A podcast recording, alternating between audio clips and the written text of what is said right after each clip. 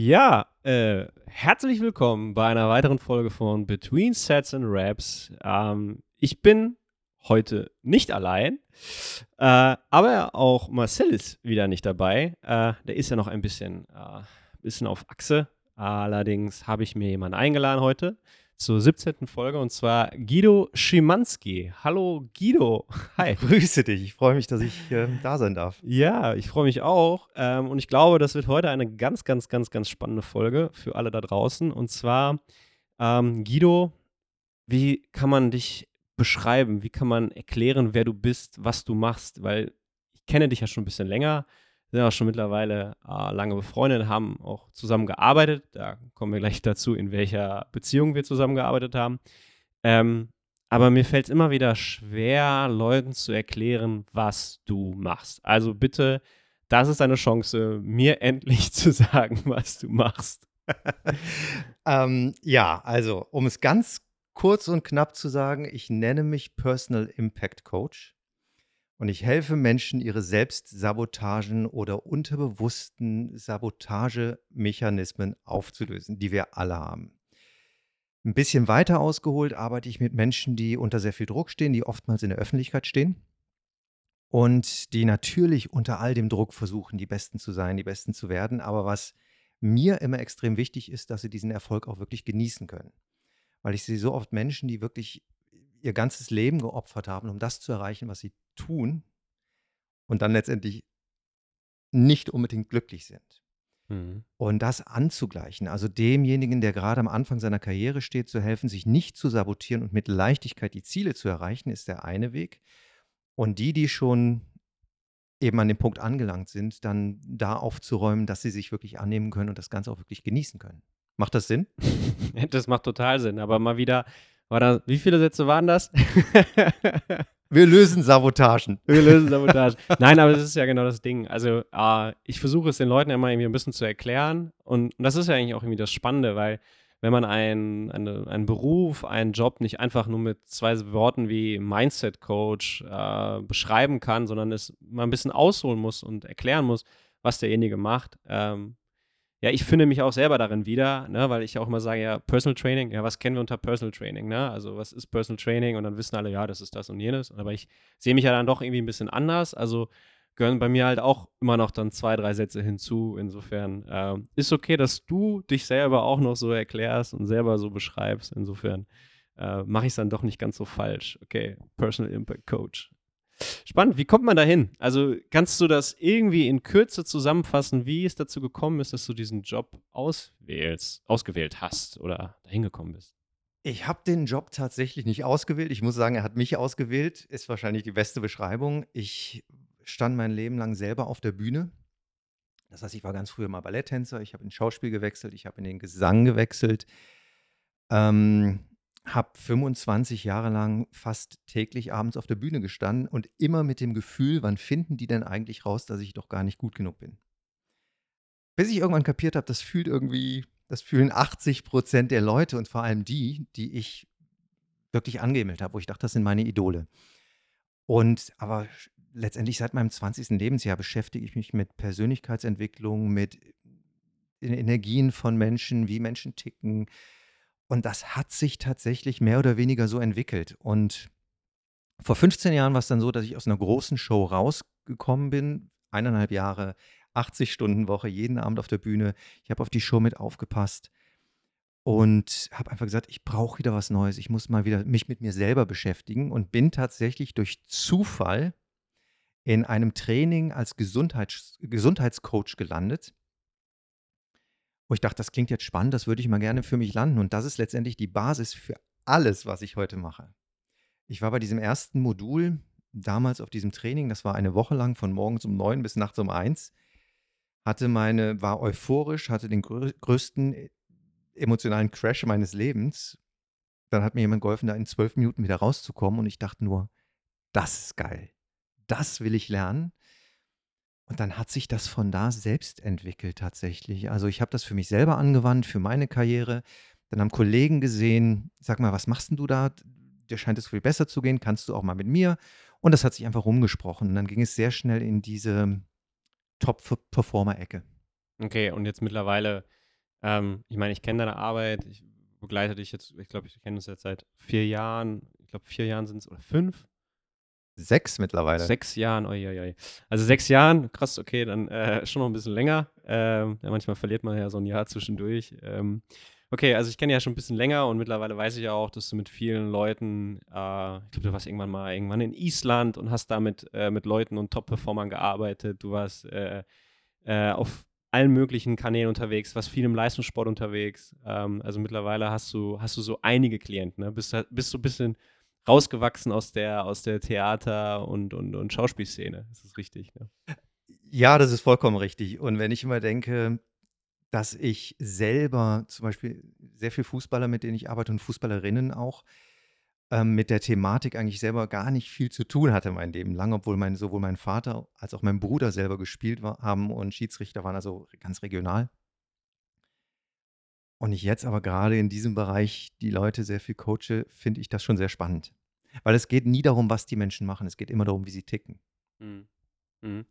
Also ich, ich versuche es den Leuten ja beim, beim Training ja auch immer so ein bisschen ja, zu erklären, weil ich arbeite ja auch mit, mit Profifußballern zusammen und, und anderen Leistungssportlern. Ähm, und, und die Menschen glauben ja immer, dass diese Leute ja irgendwie was Besonderes brauchen, weil sie ja irgendeine Sportart betreiben.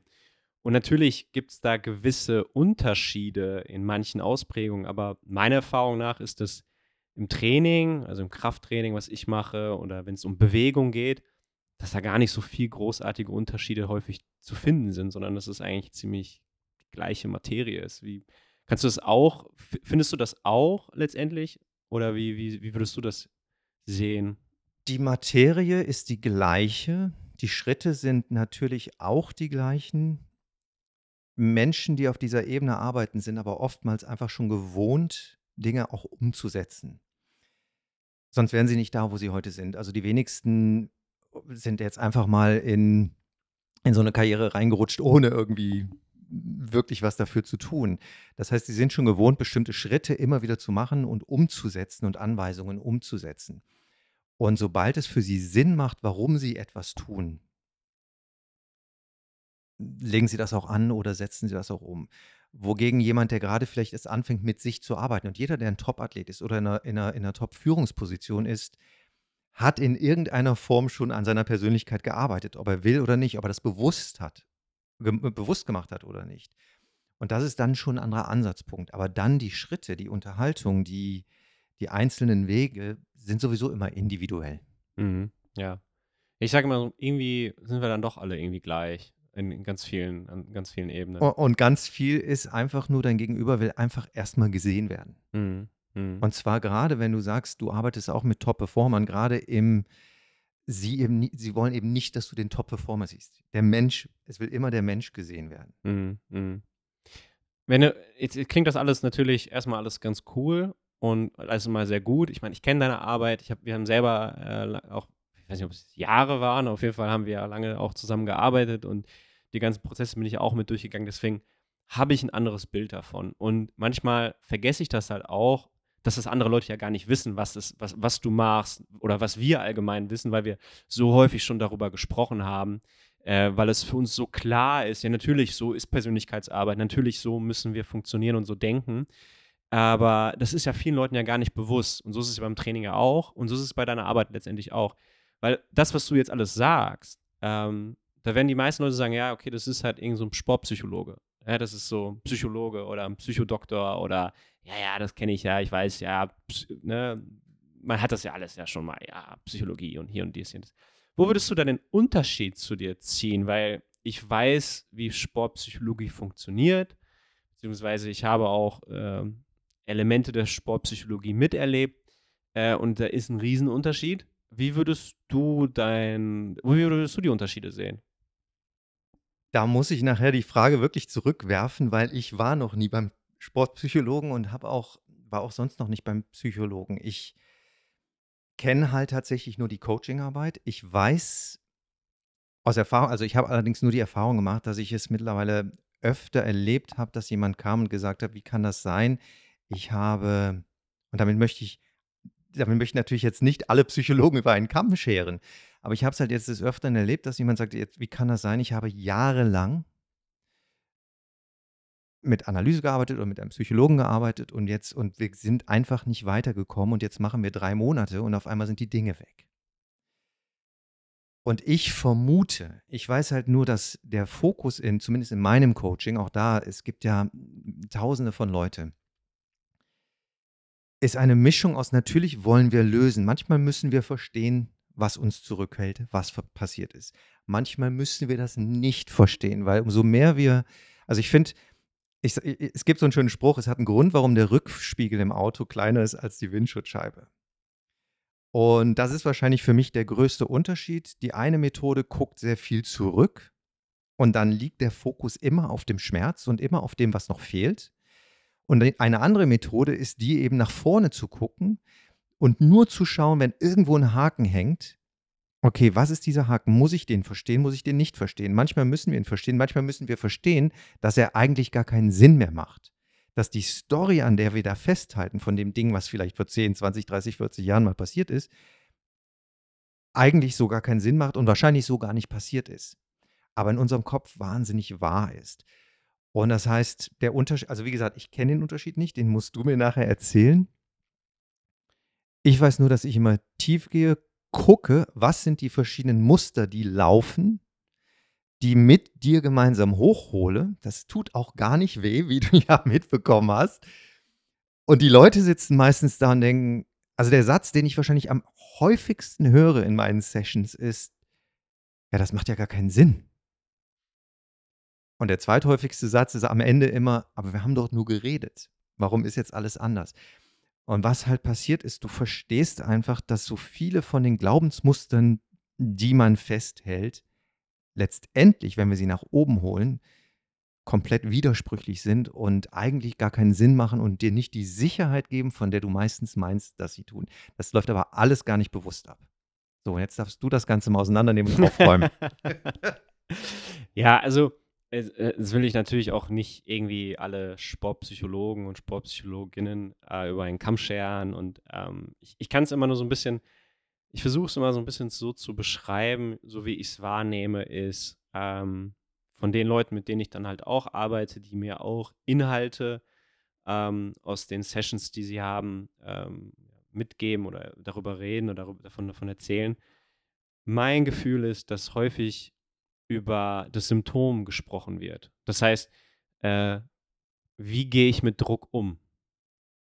Und ich glaube, nach dem, was ich mit dir erlebt habe, auch in der gemeinsamen Arbeit und auch mit den Klienten, Klientinnen, die du betreut hast, die ich ja auch kenne zum Teil, ähm, da ist eher die Fragestellung, wo kommt der Druck her?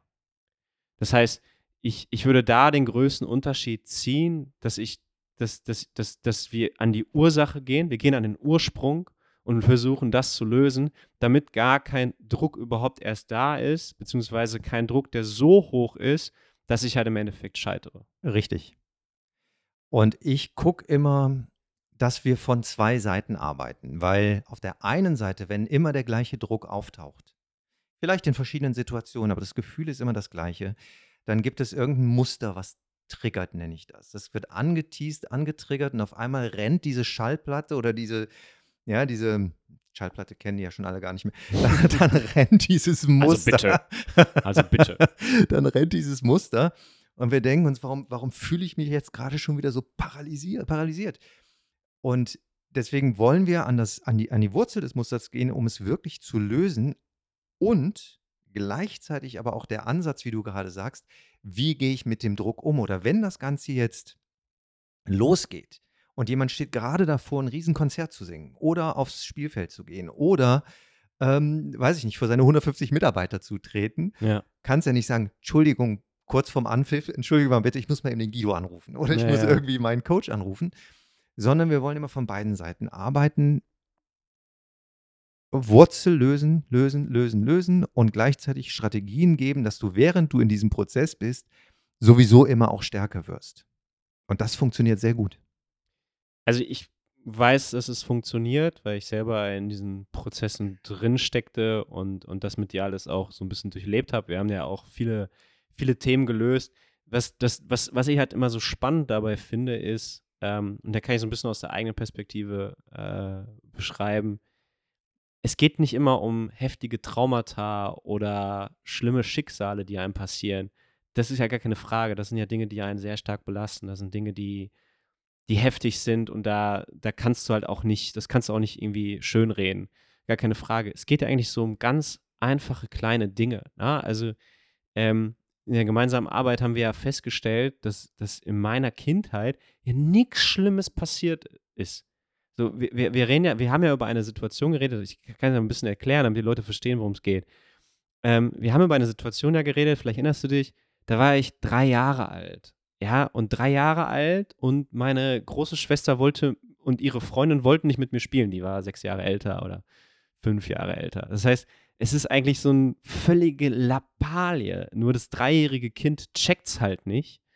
Und daraus entsteht dann halt ein Gedankenmuster nach dem Motto, ich werde nicht geliebt, ne, ich bin nicht genug. Und ich meine, das sind ja so die Themen, die eigentlich ja, meiner, meiner Erfahrung nach irgendwie 95 Prozent der Menschen da draußen fühlen sich eh nicht ge geliebt und gewertschätzt, wie auch immer.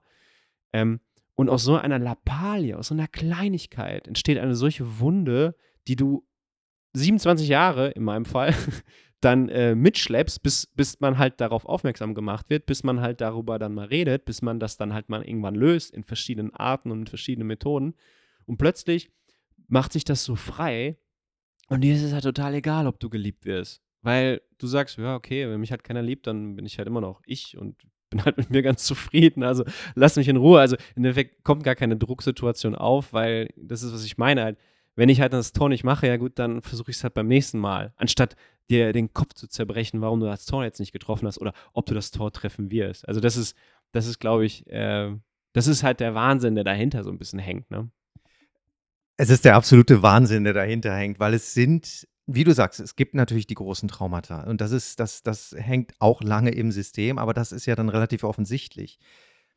Wenn wir gerade wenn wir aufwachsen, so in diesen formativen Jahren, diese ersten sieben, neun Jahre, also da ändern sich die Zahlen immer so ein bisschen, aber das sind ja verschiedene, ich sage immer, wir, wir, wir beobachten und saugen unsere Umgebung auf, in der wir aufwachsen. Und dann ist es eben, dann stößt uns mal die, die Schwester gegen den, weiß ich nicht, gegen den Türrahmen oder der Bruder sagt, ich will nicht mit dir spielen oder ähm, die Mama hat irgendwie einen komischen Blick, wenn du dich gerade freust, weil du gerade der Beste in der Schule warst, aber du hast halt nicht im Kopf, dass irgendwie die Schwester oder der Bruder gerade mit einer Sechs nach Hause gekommen ist und du denkst, oh mein Gott, also ich darf, ich darf gar nicht so gut sein, weil sonst geht es jemand anderes schlecht. Das sind diese Kleinigkeiten, aber es ist halt nicht eine Kleinigkeit.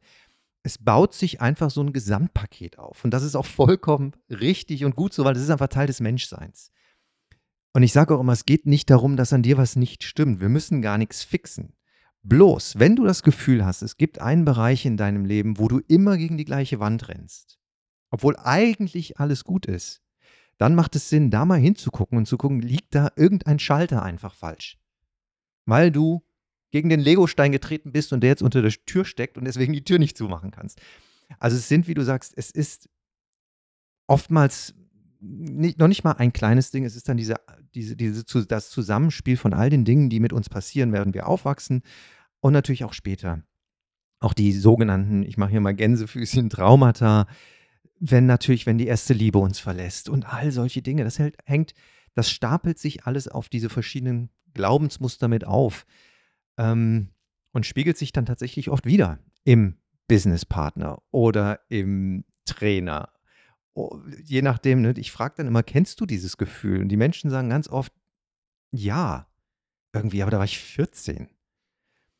Naja, aber dann macht es schon Sinn, an der Wurzel einmal hinzugucken, einmal nur den Schalter zu drehen, weil dann ist es wirklich, dann ist es einfach frei. Und es klingt so simpel und es ist auch so simpel. Man muss es nur machen. Man muss sich nur trauen. Ja, also ähm, ganz klar. Also man muss sich halt trauen, weil es halt, ich glaube, für viele äh, vielleicht ein bisschen klischeehaft in der, in der, äh, in der Frauenwelt oder Frauen, Frauenwelt, ähm, ist es ein bisschen einfacher, über Gefühle zu reden äh, und glaube ich auch diese Themen, aus, also sich damit auseinanderzusetzen, weil da auch ein gewisser kommunikativer Ansatz ist in der, in der Psyche. Bei Männern ist es halt sehr schwer, ne? Und also ich kenne es von mir selbst. Ähm, bei mir hat es ja auch lange gedauert, bis, bis wir dann halt zusammengearbeitet haben. Ähm, das war immer so ein bisschen Interesse, Interesse, ja klar, ja klar. Bis es dann halt wirklich dann mal, okay, lass uns mal drüber reden, ne? Und dann sitzt er halt da und dann bist du halt wieder ein kleiner Junge äh, und hast dir halt so dein großes Ego aufgebaut und, und merkst, ja, scheiße, jetzt ist dieses Ego auf einmal weg und jetzt muss ich das, jetzt muss ich mal ehrlich sprechen, jetzt muss ich mal wirklich über die, meine Gefühle reden. Also es ist ja, ist ja auch echt schwer. Also muss man auch was sagen. Ähm, es ist nicht leicht, aber ja, lohnt sich halt. Also, das ist so meine Erfahrung. Ja, ähm, ich finde es ich find's auch nicht schwer. Jetzt komme ich natürlich aus dieser ganzen Bühnenwelt, wo ich meine, das Drama einfach Teil des Berufes ist. Ne? Es geht um Drama und wir, wir sind natürlich ganz anders irgendwie damit, wir setzen uns ganz anders mit, unseren, mit unserem Inneren auseinander. Aber dieses, ich finde das sehr spannend, was du sagst, dieses Ego loszulassen. Auf einmal bin ich wieder der kleine Junge, weil ich sehe natürlich sowieso, ich glaube, Teil meines, warum ich diesen Beruf mache, ist, weil ich sowieso immer hinter das Ego gucke. Ich sehe sowieso immer das Potenzial der Menschen. Das heißt, das Ego ist, steht eher sowieso für mich immer nur im Weg, ist immer wie so eine, wie so eine Spiegelwand davor, weil ich sowieso sehe, was für dich möglich ist. Und wenn du eh schon auf der obersten Ebene performst und ich sehe, mein Gott, wie glücklich du auch noch sein könntest. Ich meine, das, ich glaube, das spüren die Menschen natürlich. Nichtsdestotrotz ist die Behauptung in deren Kopf oder auch wie du, wie du ja sagst, wir hatten mehrere Anläufe. Du hast gesagt, können wir mal arbeiten? Ich habe gesagt, beantworten wir mal ein paar Fragen und dann hat es halt ein paar Monate gedauert, obwohl wir uns ja täglich gesehen haben, wirklich. Ähm, bis, du, bis dann wirklich der, der Schritt war. Und das ist, das ist ja schon Teil der inneren Arbeit. Allein das ist ja schon Teil des Coachings, zu sagen, ich bin jetzt bereit, einfach mal noch besser zu werden. Nicht im Sinne eines Optimierungswahns, sondern einfach zu sagen, diese Ego-Version, die ich da aufrecht halte, ich weiß, dass ich mehr kann. Das ist letztendlich das, warum so viele dann zu mir kommen, weil sie sagen, ich spüre, da ist mehr für mich möglich und ich spüre, ich halte mich selber zurück, aber ich weiß nicht, wie ich es machen soll, weil eine Angst zum Beispiel ist, ich, ich habe ein Bild zu bewahren, ich habe ein Bild nach außen zu tragen und da darf jetzt, da darf jetzt kein Riss im Venier sein, da darf kein Riss in dieser Schale sein, weil da hängt mein ganzer Marktwert dran. Und deswegen sage ich immer, es gibt nichts zu fixen, an dir ist nichts kaputt. Wir gucken nur, wie es noch schöner, noch leichter, noch besser werden kann. Dadurch entspannen die Leute sich und meistens haben sie aber besseren Erfolg. Das ist eben das Spannende, weil sie eben nicht mehr permanent in diesem Ich muss bedienen Modus stecken. Aber die Angst davor macht vollkommen Sinn, wenn man aus der ersten Seite guckt. Aber wenn man dann auf der anderen Seite guckt, denkt man sich, mein Gott, warum habe ich so lange gewartet? Ja, ich, äh, also es ist so spannend, also weil du sagst ja, äh, es hat irgendwie Monate gedauert, bis wir das dann geschafft haben. In meinem Kopf war es eine Woche, aber ähm, ne, das ist ja immer so die Fremdwahrnehmung, Eigenwahrnehmung und so weiter.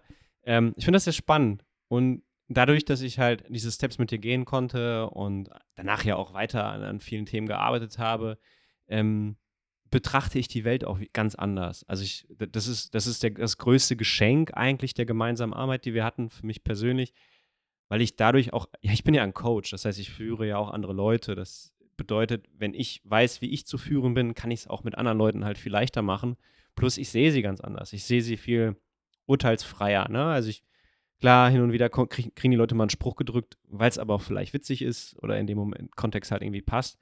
Aber meistens ist ein Verständnis da für andere Leute und man sieht Menschen rumlaufen, man sieht Menschen sich bewegen und denkt sich so, puh, da ist, da ist genau das, was du gerade sagst. Da ist, da ist noch so, da ist dieses Potenzial dahinter und, und, und sie können es halt gar nicht anzapfen, weil sie, weil sie, weil sie so selbst blockiert sind. Und das ist, das fand ich, das fand ich so spannend, wie man die Welt einfach dann im Anschluss gesehen hat, nachdem man halt für sich selber diese Steps gegangen ist. Ja, weil der Ansatz für mich halt immer ist, zu verstehen, was ist, ich nenne das das Betriebssystem. Ich meine, das hast du von mir tausendmal gehört. Was ist eigentlich mein Betriebssystem und warum läuft dieses Betriebssystem und warum, warum startet das? Oder einer ähm, meiner Klienten hat mal gesagt, also es ist wie ein Schaltplan, ne? wenn du den einfach startest, dann macht es klack, klack, klack, klack, klack und dann läuft das Ding durch. Und genau das ist es letztendlich. Und sobald du weißt, das ist mein Schaltplan, dann kannst du ihn halt ändern. Dann kannst du umprogrammieren. Du kannst die die, die Weichen anders stellen. Vorher bist du dem Schaltplan ausgeliefert und denkst, die Welt ist so und agierst vollkommen unbewusst. Wir denken immer, dass wir uns durch den Tag denken und dass wir Entscheidungen treffen. Und das ist, pardon, pardon my French, totaler Bullshit, weil du hast, ne, du kommst in einen Raum und du hast emotional, unterbewusst schon längst alle Entscheidungen getroffen für den Rest des Abends, jetzt mal ganz überzogen gesagt, bevor du überhaupt anfängst zu denken, weil die Frau in dem roten Rollkragenpulli dich an irgendwas erinnert oder der Mann mit dem Vollbart oder die Temperatur im Raum, irgendwelche Sachen triggern und die entscheiden schon, ob du jetzt offen bist oder nicht offen bist, mit wem du sprichst, mit, mit wem du nicht sprichst. Und dieser Raum ist wahrscheinlich voll mit Möglichkeiten und du siehst aber nur die Möglichkeiten, die auf dein bestehendes Glaubenssystem passen. Und das ist das, was du sagst. Machen wir das auf? Stehst du auf einmal vor einer neuen Welt von Möglichkeiten, die aber vorher immer da waren? Ja, ich, ich, äh, ich also ich, ich plädiere ja auch letztendlich für eine Welt, wo wir einfach viel offener mit solchen Themen einfach mal umgehen lernen. Ne? Also Genauso wie jemand zu mir kommt, der versucht halt irgendwie seinen Körper zu verbessern, der versucht halt irgendwie stärker zu werden. Da schaue ich ja auch, ja, okay, was kann derjenige nicht? Dann trainieren wir das, dann üben wir das. Also Training ist ja letztendlich immer etwas, wo wir sagen, wir können etwas nicht und versuchen es halt besser zu machen. Das ist ja Training, das ist das Prinzip von Training. Und dieses, diese, diese Art des Denkens auch mal mit seinem eigenen Kopf zu haben, dass du sagst, okay, ja, wir haben alle irgendwelche Themen, wir haben alle irgendwas mal, wir haben irgendwelche Sachen, wie du, ganz sagst, wir, wir, gehen in einen Raum hinein und, und reagieren auf verschiedene Menschen irgendwie anders. Es wäre doch total geil, wenn wir es hinkriegen würden, das mal wegzunehmen und halt sehr offen genau der Situation gegenüber äh, sein zu können. Und das ist es so ein bisschen, dass man so mit einer gewissen positiven Art der Negativität in seinem eigenen Leben oder seinem eigenen Fehlverhalten oder seinem eigenen Denkmustern gegenübertritt und sagt so, ja, okay, ich denke da halt jetzt gerade irgendwie wie ein Vollidiot. Okay, dann versuche ich, ich kann es aber verbessern. Also let's do this. Ne? Und genauso wie, ja, okay, ich kann jetzt keine zehn Klimmzüge, aber ich kann es versuchen, es irgendwann zu schaffen. Und einfach so eine, eine offene Art mit, mit seiner eigenen Psyche und mit seinen eigenen Themen und so weiter damit umzugehen, dass er sagt, ja gut, ich bin halt gerade irgendwie ein Trottel äh, und das sind wir alle mal und lass uns das mal offen kommunizieren und das irgendwie versuchen beim nächsten Mal besser zu machen. Also da, diese Welt wünsche ich mir, dass wir so offen mit solchen Themen umgehen. Ja, und dass wir, ich, ich rede zurzeit sehr viel über Bewusstwerdung, dass wir uns einfach, also wir befinden uns einfach den Großteil unseres Tages vollkommen unbewusst und machen eben diese Entscheidungen, machen immer die gleichen Handlungen und putzen uns die Zähne zur gleichen Zeit und immer oben zuerst und dann unten, hinten zuerst oder was auch immer. Also wir machen so vieles einfach unbewusst und wollen aber eine neue Identität von uns erleben, was ich glaube, deine echte Identität ist. Also wenn jemand sagt, ich möchte mich verändern, ich möchte eigentlich mutiger sein, ich möchte stärker sein, ich möchte vielleicht auch ein Spieler, der aggressiver sein möchte. Oder da gibt es ja tausend Sachen, die jedem, also wir wollen ja alle immer, letztendlich wollen wir alle immer mehr. Das klingt jetzt sehr materialistisch, aber das meine ich gar nicht, sondern auch, aber wir wollen mehr Glück, mehr Gesundheit, mehr Liebe, mehr Frieden mit uns selber, mehr Frieden auf der Welt, aber auch mehr Geld, mehr Freiheit, mehr Raum. Das heißt, das ist Teil dieser Identität, die wir letztendlich leben wollen. Und die steht ein bisschen im Kontrast zu dem, wie wir gerade leben, natürlich. Ne? Und dann einfach zu sagen, okay, dieser Teil, auf den ich da hin will, dass ich eben mehr Stärke beweise, mehr Mut beweise, mehr bei mir bin, mehr klar meine Werte nach außen trage, zum Beispiel. Wer müsste ich denn sein? Und das ist eine bewusste Entscheidung, die aber sehr gegen das alte Programm geht. Das heißt, auch da, du bist jemand, der vom Training, also du kommst aus dem Training und das ist etwas, was wir trainieren müssen. Wenn ich gerade mit, mit Fußballern oder Fußballerinnen spreche, ich appelliere immer an die Athleten. Ich sage, für den Teil braucht es jetzt Disziplin. Weil der Bullshit-Affe, der da auf deiner Schulter sitzt und dir wieder sagt, dass du das nicht kannst oder dass du nicht ausreichst oder dass du nicht genug bist, bla bla bla, der will dich sicher halten. Das fühlt sich verdammt wahr an. Und es macht auch Sinn, das anzunehmen, aber du solltest es nicht für bare Münze nehmen. Macht das Sinn, was ich meine? Ja, also für mich sowieso, also klar. Also, ne, wir haben alle diese, ähm, wie habe ich letztens so schön gehört in der Sitzung, da sagte, sagte eine Klientin zu mir, ich lebe so viel in den Köpfen der anderen. also, das sind ja Dinge, die betrifft ja wirklich jeder, ne? Also, äh, ich habe letztens so einen Satz gelesen, wir führen so viele, Ge wir führen so viele toxische Beziehungen mit Menschen, die gar nicht wissen, dass wir Beziehungen mit ihnen führen. also, so, ja.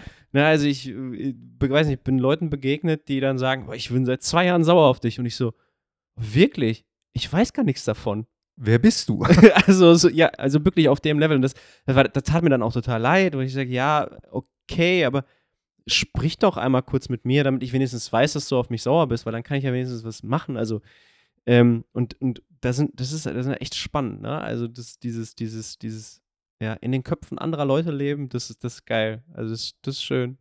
Ja, und das stammt tatsächlich nicht von mir, sondern ein goldener Satz aus, aus diesen Sitzungen. Aber diese, das ist so stressig. Ja. Und ich kenne das jetzt so gut. So habe ich den, den, den Großteil meiner Karriere verbracht wann, wann merken sie wieder, dass ich doch eigentlich gar nichts kann? Mhm. Ja. Ja. Also ich glaube, solche Dinge, ich, ich, wir haben das alle. Also ich glaube, wir haben das alle bis zu einem gewissen Grad.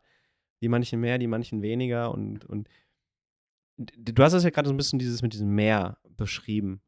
Das klingt ja schon fast, manche werden vielleicht sagen, oh, das ist mir zu viel. Ne? Das, ist, das dieses, wo sich auch wieder viele perfektionistische Menschen gerne draufstürzen. Ja, mehr und mehr und dann das nächste Seminar und das nächste Buch und ich muss mich ja nochmal verbessern und nochmal hier und das kann ich nochmal optimieren.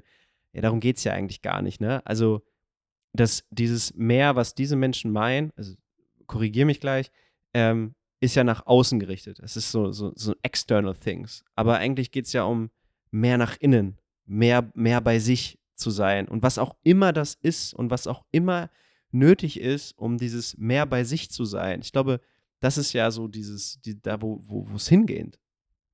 Letztendlich ist diese Arbeit, die wir machen,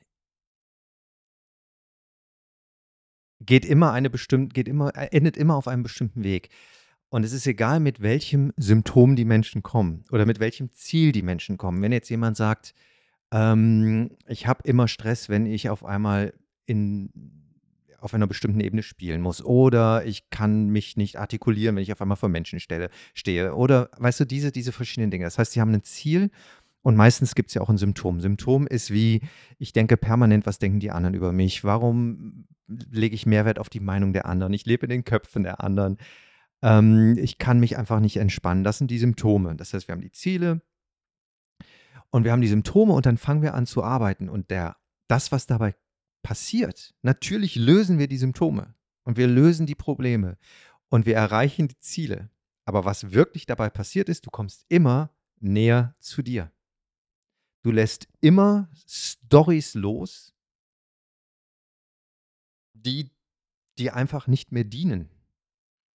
Und es ist halt ganz oft so, dass wir noch einer Story hinterherrennen oder dass wir uns noch mit einer Geschichte identifizieren, die verdammte 30 Jahre zurückliegt. Und ich erzähle da ganz gerne eine Geschichte, mit der ich mich heute nicht mehr identifiziere. Das muss ich hier energetisch für mich mal ganz klar trennen. Aber einfach weil es das so schön, so, so klar macht. In meinem Kopf, ich bin jahrzehntelang mit dem Gefühl rumgerannt, Guido hat keine Freunde. Mich mag ja sowieso keiner. Und das war natürlich auch zum Großteil meine Realität, obwohl ich eigentlich immer Freunde hatte, auch lange Beziehungen hatte äh, und jetzt irgendwie nie einsam war. Aber es gab halt mal so Sprüche von meiner Mutter, so mit sieben, kein Wunder, dass dich keiner mag, so arrogant wie du bist. Also diesen, diesen Satz habe ich noch sehr im Kopf hängen gehabt, sehr, sehr lange. Und das war also die Geschichte, mit der ich jahrelang performt habe. Hm. Und dann habe ich in Aachen da habe ich noch Musicals gespielt, in Aachen ein Käfig voller Narren gespielt. Und das war groß in der Presse, weil ich auch gerade einen Film gemacht hatte. Und dann stand der coolste Mensch der meiner, meiner Schule damals tatsächlich an der Abendkasse und sagt so, Guido, mein Gott, wir haben uns irgendwie 20 Jahre oder 25 Jahre nicht gesehen und ich will unbedingt mit meiner Tochter in die Show und wir quatschen so. Wir waren leider ausverkauft und dann, oder zum Glück ausverkauft, und dann guckt er mich auf einmal so an und sagt aus dem Blauen heraus, weil ich habe vom Gymnasium auf die Realschule gewechselt, mhm. in die achte Klasse. Spiky Haare, Kragenhoch, es waren die 80er. Hm. Und er sagt, weißt du eigentlich, als du damals auf die Schule kamst, dass jeder so sein wollte wie du? Und ich so, äh, ich dachte, ihr fandet mich immer nur alle so exzentrisch. Und er so, Ja. ja, haben wir auch. Aber du schienst immer, dich nicht darum zu kümmern, was irgendjemand von dir denkt. Und ich habe es zum Glück gehört und gefühlt, was er da sagt. Weil ich habe nur gedacht, Hm. Scheiße, was, was, wie, mit was renn ich denn hier rum? Also Mhm. da sind wirklich 25 Jahre von mir abgefallen. Da wollte vielleicht sogar jemand ein Freund sein. Und weil ich davon ausgegangen bin, ist, keiner mag Guido sowieso, Mhm. Habe ich es halt abgeprellt. Das ist das, was ich eben meinte. Der Raum ist voll mit Möglichkeiten, aber wir sehen nur das, was wir sowieso schon glauben. Und das war ein für mich ein Riesenknack, ein, ein, ein Riesensprung in, in der Zeit damals, weil ich damals wirklich alles angeschaut habe und gesagt habe, okay, wenn ich so eine gravierende, so einen gravierenden Glaubenssatz 25 Jahre lang mit mir rumtrage, was für einen Mist trage ich dann noch mit mir rum, der vielleicht nicht wahr ist? Äh, ja.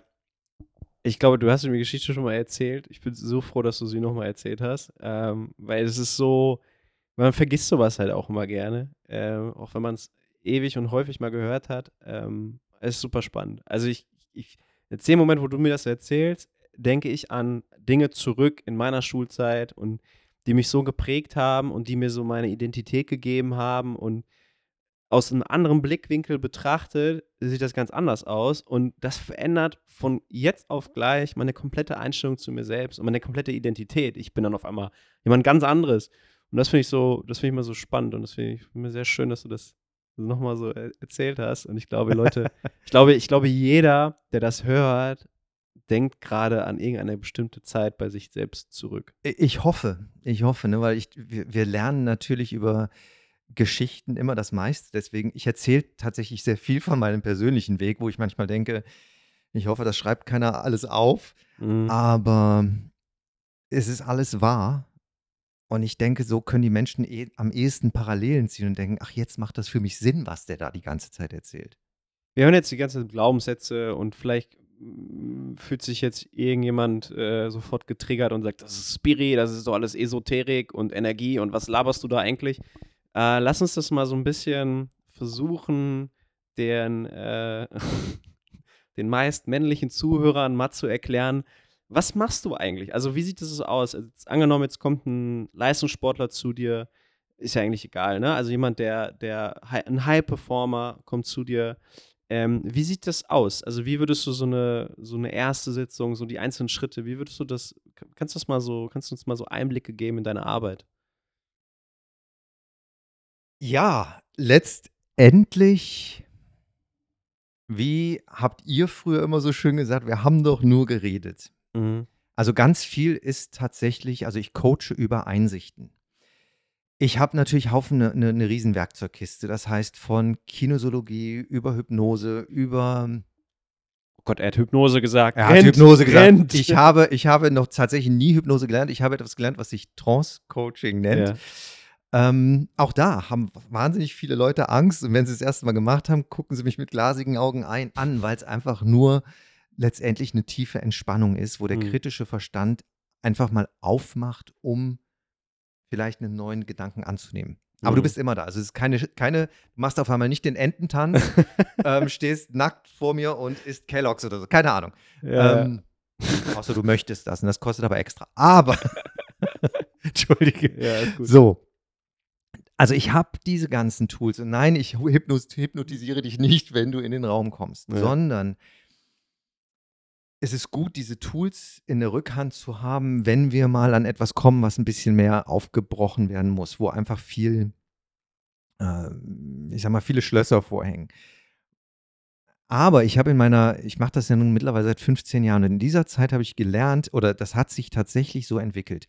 Das heißt, früher habe ich, sage ich mal, verschiedene Techniken wie Kinosologie ähm, angewandt, aber mir hat meistens nicht gereicht, mit welchem Ziel da jemand angekommen ist. Ich wollte immer wissen, warum der mit diesem Ziel ankommt. Wenn jemand sagt, ja, ich möchte besser singen oder immer, wenn ich den hohen Ton singe auf der Bühne, dann kracht mir die Stimme weg oder immer, wenn ich auf einmal im Zweikampf bin, treffe ich den Ball nicht mehr. Und ich wollte immer wissen, ja, aber das ist doch nicht das wahre Ziel. Was ist denn das Ziel dahinter und das Ziel dahinter?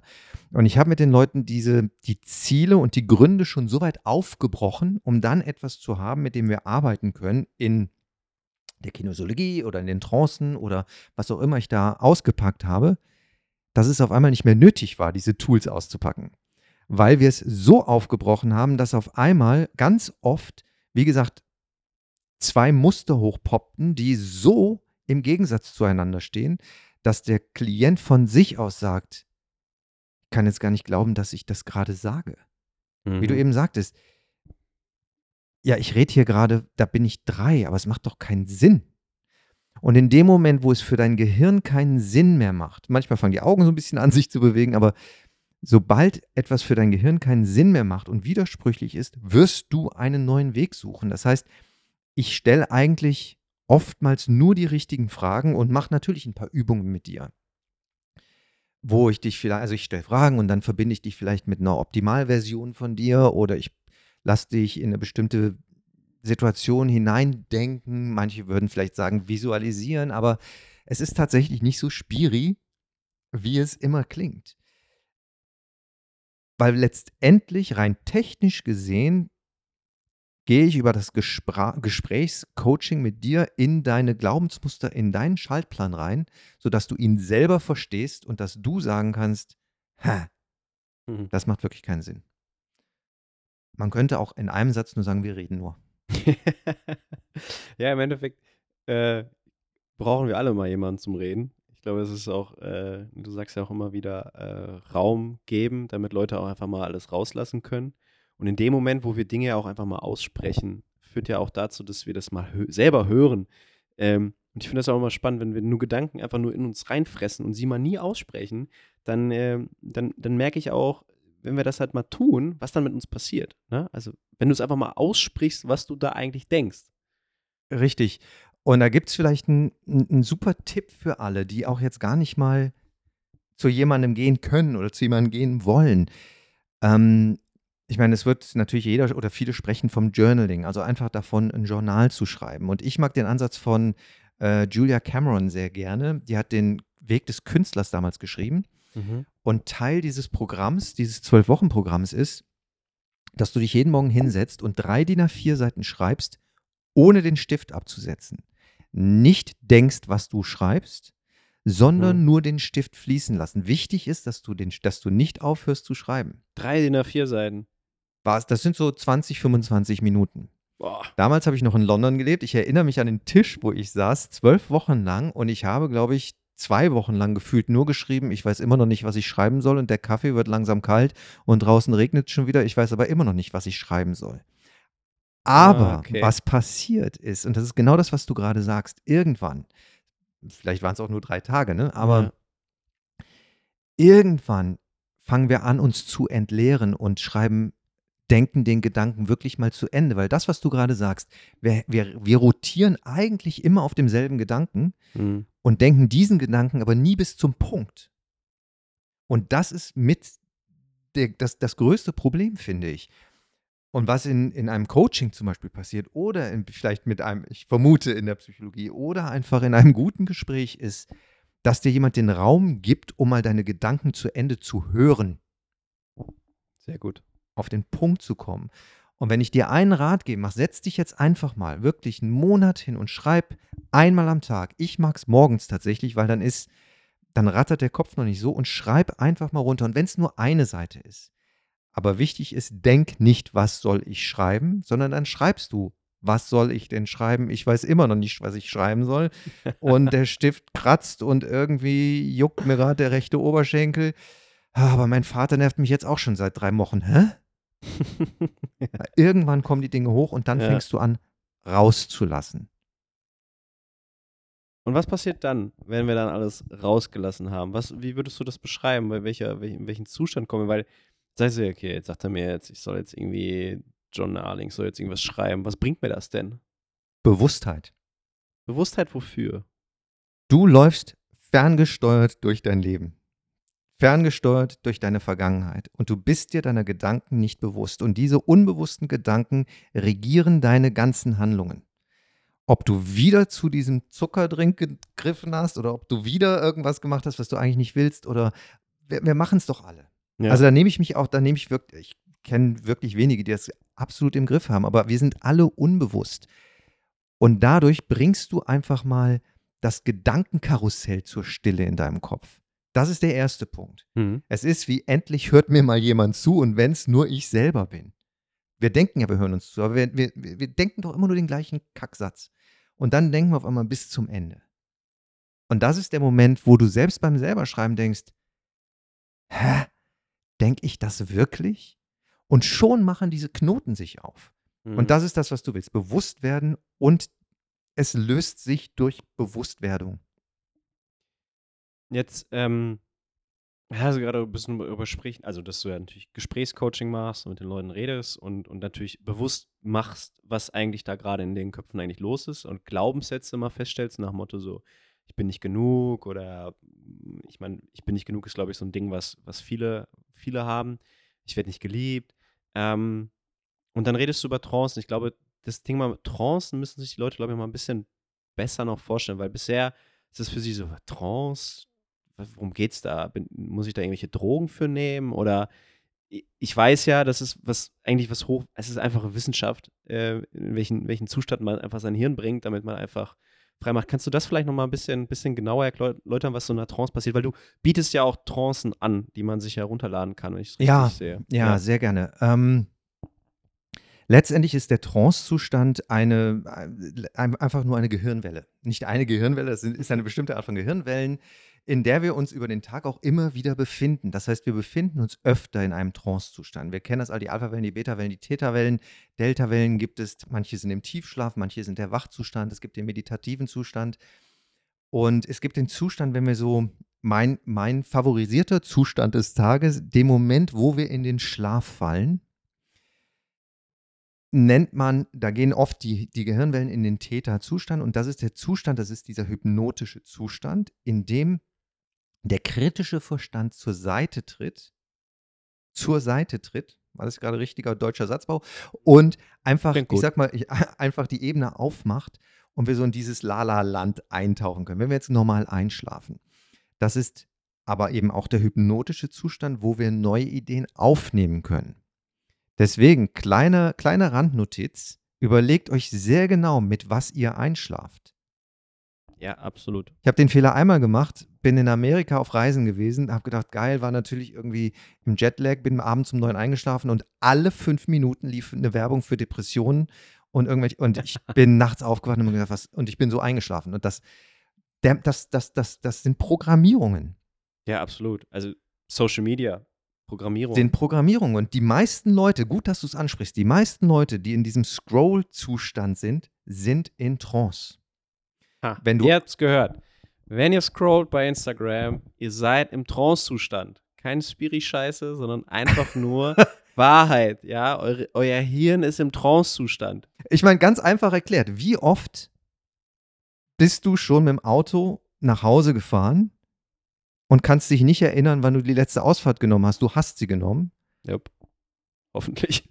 Ja, aber das, das ist Trance. Wie oft hast du morgens, läuft die Kaffeemaschine und du kannst dich nicht erinnern, sie angemacht zu haben? Das ist Trance. Wie oft fragst du dich, vielleicht habe ich mir jetzt schon die Zähne geputzt oder nicht?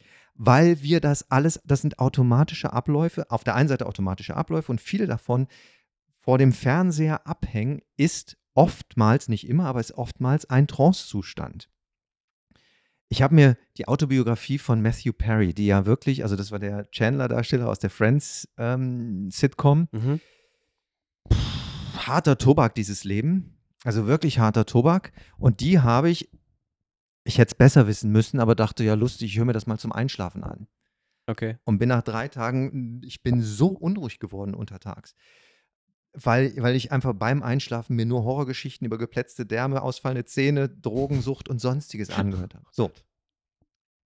Zurück zu deiner Frage. Ich hole etwas aus. Der Trancezustand ist der Zustand, wo das Gehirn einfach aufmacht, in einer Welle ist, wo es den kritischen Verstand, ich sag mal, aufweicht, den es sich angelegt hat durch seine Erziehung. Ja. Wichtig zu wissen, das Gehirn des Kindes ist in einem hypnotischen Zustand für die meiste Zeit. Es ist einfach im Aufnahmezustand. Was ja auch evolutionär total Sinn macht. Ne? Natürlich, also, es ist richtig und ne, wichtig. Es muss ja eigentlich so sein, wenn wir uns jetzt zurück, zurückdenken an die Steinzeit, äh, da, da, da, kommen wir ja eigentlich immer noch ein bisschen her, oder zum größten Teil eigentlich her. Ähm, so wie wir, wir müssen ja erzogen werden, damit wir überleben können. Heißt, das, was wir in unserer Kindheit ja mitbekommen oder mitgegeben kriegen, ist evolutionär gesehen einfach der Grund, dass wir überleben müssen in dieser Welt. Nun hat sich die Welt halt ein bisschen verändert und die Dinge, die wir mitbekommen, sind halt auch andere Dinge. Ne? Und leider unterscheidet das unser Hirn aber natürlich nicht. Ja, und wir haben heute halt, ne, es sagt ja, das ist so das gern genommene Beispiel, heute gibt es den Säbelzahntiger nicht mehr, aber ja. es gibt halt den Chef. Der einfach dann auch die Bedrohung ist, vielleicht. Ganz genau. Und ja. der Trigger ist der gleiche. Um es einmal abzurunden, letztendlich bringen wir dich in einer Trance einfach nur in einen tief entspannten Zustand. Das ist wie Menschen kennen das vom autogenen Training. Stell dir vor, deine Füße ja. entspannen sich, deine Knie ja. entspannen sich, deine Beine entspannen sich und du gehst tiefer und tiefer in Trance. Und ich biete dazu Aufnahmen an, die die Menschen halt zum Einschlafen nutzen. Ich sage, mach das gerne zum Einschlafen, weil du bitte nicht beim Autofahren, ähm, sondern wenn du sowieso schon in diesem Lala-Zustand bist und dann wirst du befeuert mit positiven Programmierungen wie Gesundheit, wie Stärke, wie Glaube an dich selbst, wie Urvertrauen. Ja. Aber die Regenerationstrance ist halt sehr, sehr gerne genommen. Die habe ich ja. ja. damals für die Athleten entwickelt. Ähm, 25 Minuten rein, raus. Also wenn du es abends machst, meistens nicht mehr raus, dann pennst du einfach weiter. Ja. Funktioniert. Also ich habe es selber ja, äh, weiß nicht, anderthalb, fast zwei Jahre gemacht, glaube ich, jeden Abend. Ähm, es ist natürlich, es, es klingt so leicht oder so einfach und so wie von Zauberhand. Ne? Das ist, was viele Menschen, und ich, weil ich das selber aus eigener Erfahrung einfach weiß, dass ich so gedacht habe, ist, ja, das ist ja wie, das ist ja wie eine Manipulation. Und dann versuche ich Leuten halt immer zu sagen, so, äh, ob du, du kannst selber entscheiden, welche Gedanken du dir machst. Und die meisten Menschen machen sich halt häufig schlechtere Gedanken, statt gute Gedanken. Und am Ende führt das eine dazu, dass du dich schlecht fühlst und das andere, dass du dich gut fühlst. Also insofern, du manipulierst dich ja eh immer, zu jeder Zeit. Nur du nimmst es anders wahr und dann kommst du dann um die Ecke und sagst, ja, jetzt höre ich mir eine Trance an, die mir die ganze Zeit sagt, du bist toll, du bist klasse. So ist ja nicht ganz, aber ähm, das ist ja, das ist ja, das ist ja Quatsch, das ist ja Blödsinn. So einfach geht das ja gar nicht. Zwei Dinge. Also die Trancen sind eben nicht, du hörst nur, du bist toll und schön, sondern da gehen wir schon natürlich, es ist schon sehr genau, die Ebenen sind schon sehr genau bestimmt, wie es aufgebaut ist, dass man es wirklich auch hören kann dass das Unbewusstsein das wirklich hören kann und es keine Plattitüden sind, sondern wirklich an die gängigsten Glaubenssätze geht. Und das andere ist, ich habe in einem Kurs tatsächlich, ich habe das erlebt, dass jemand sagte, aber belüge ich mich da nicht selber? Ja, genau.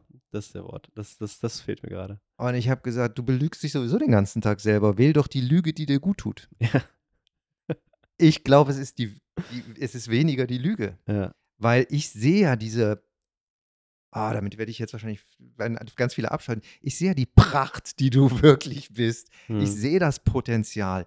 Und dass du dir die ganze Zeit erzählst, ich bin so scheiße, ich kann das nicht, ich darf das nicht, ich bin ja nicht gut genug, warum liebt mich keiner? Das ist doch die Lüge. Ja.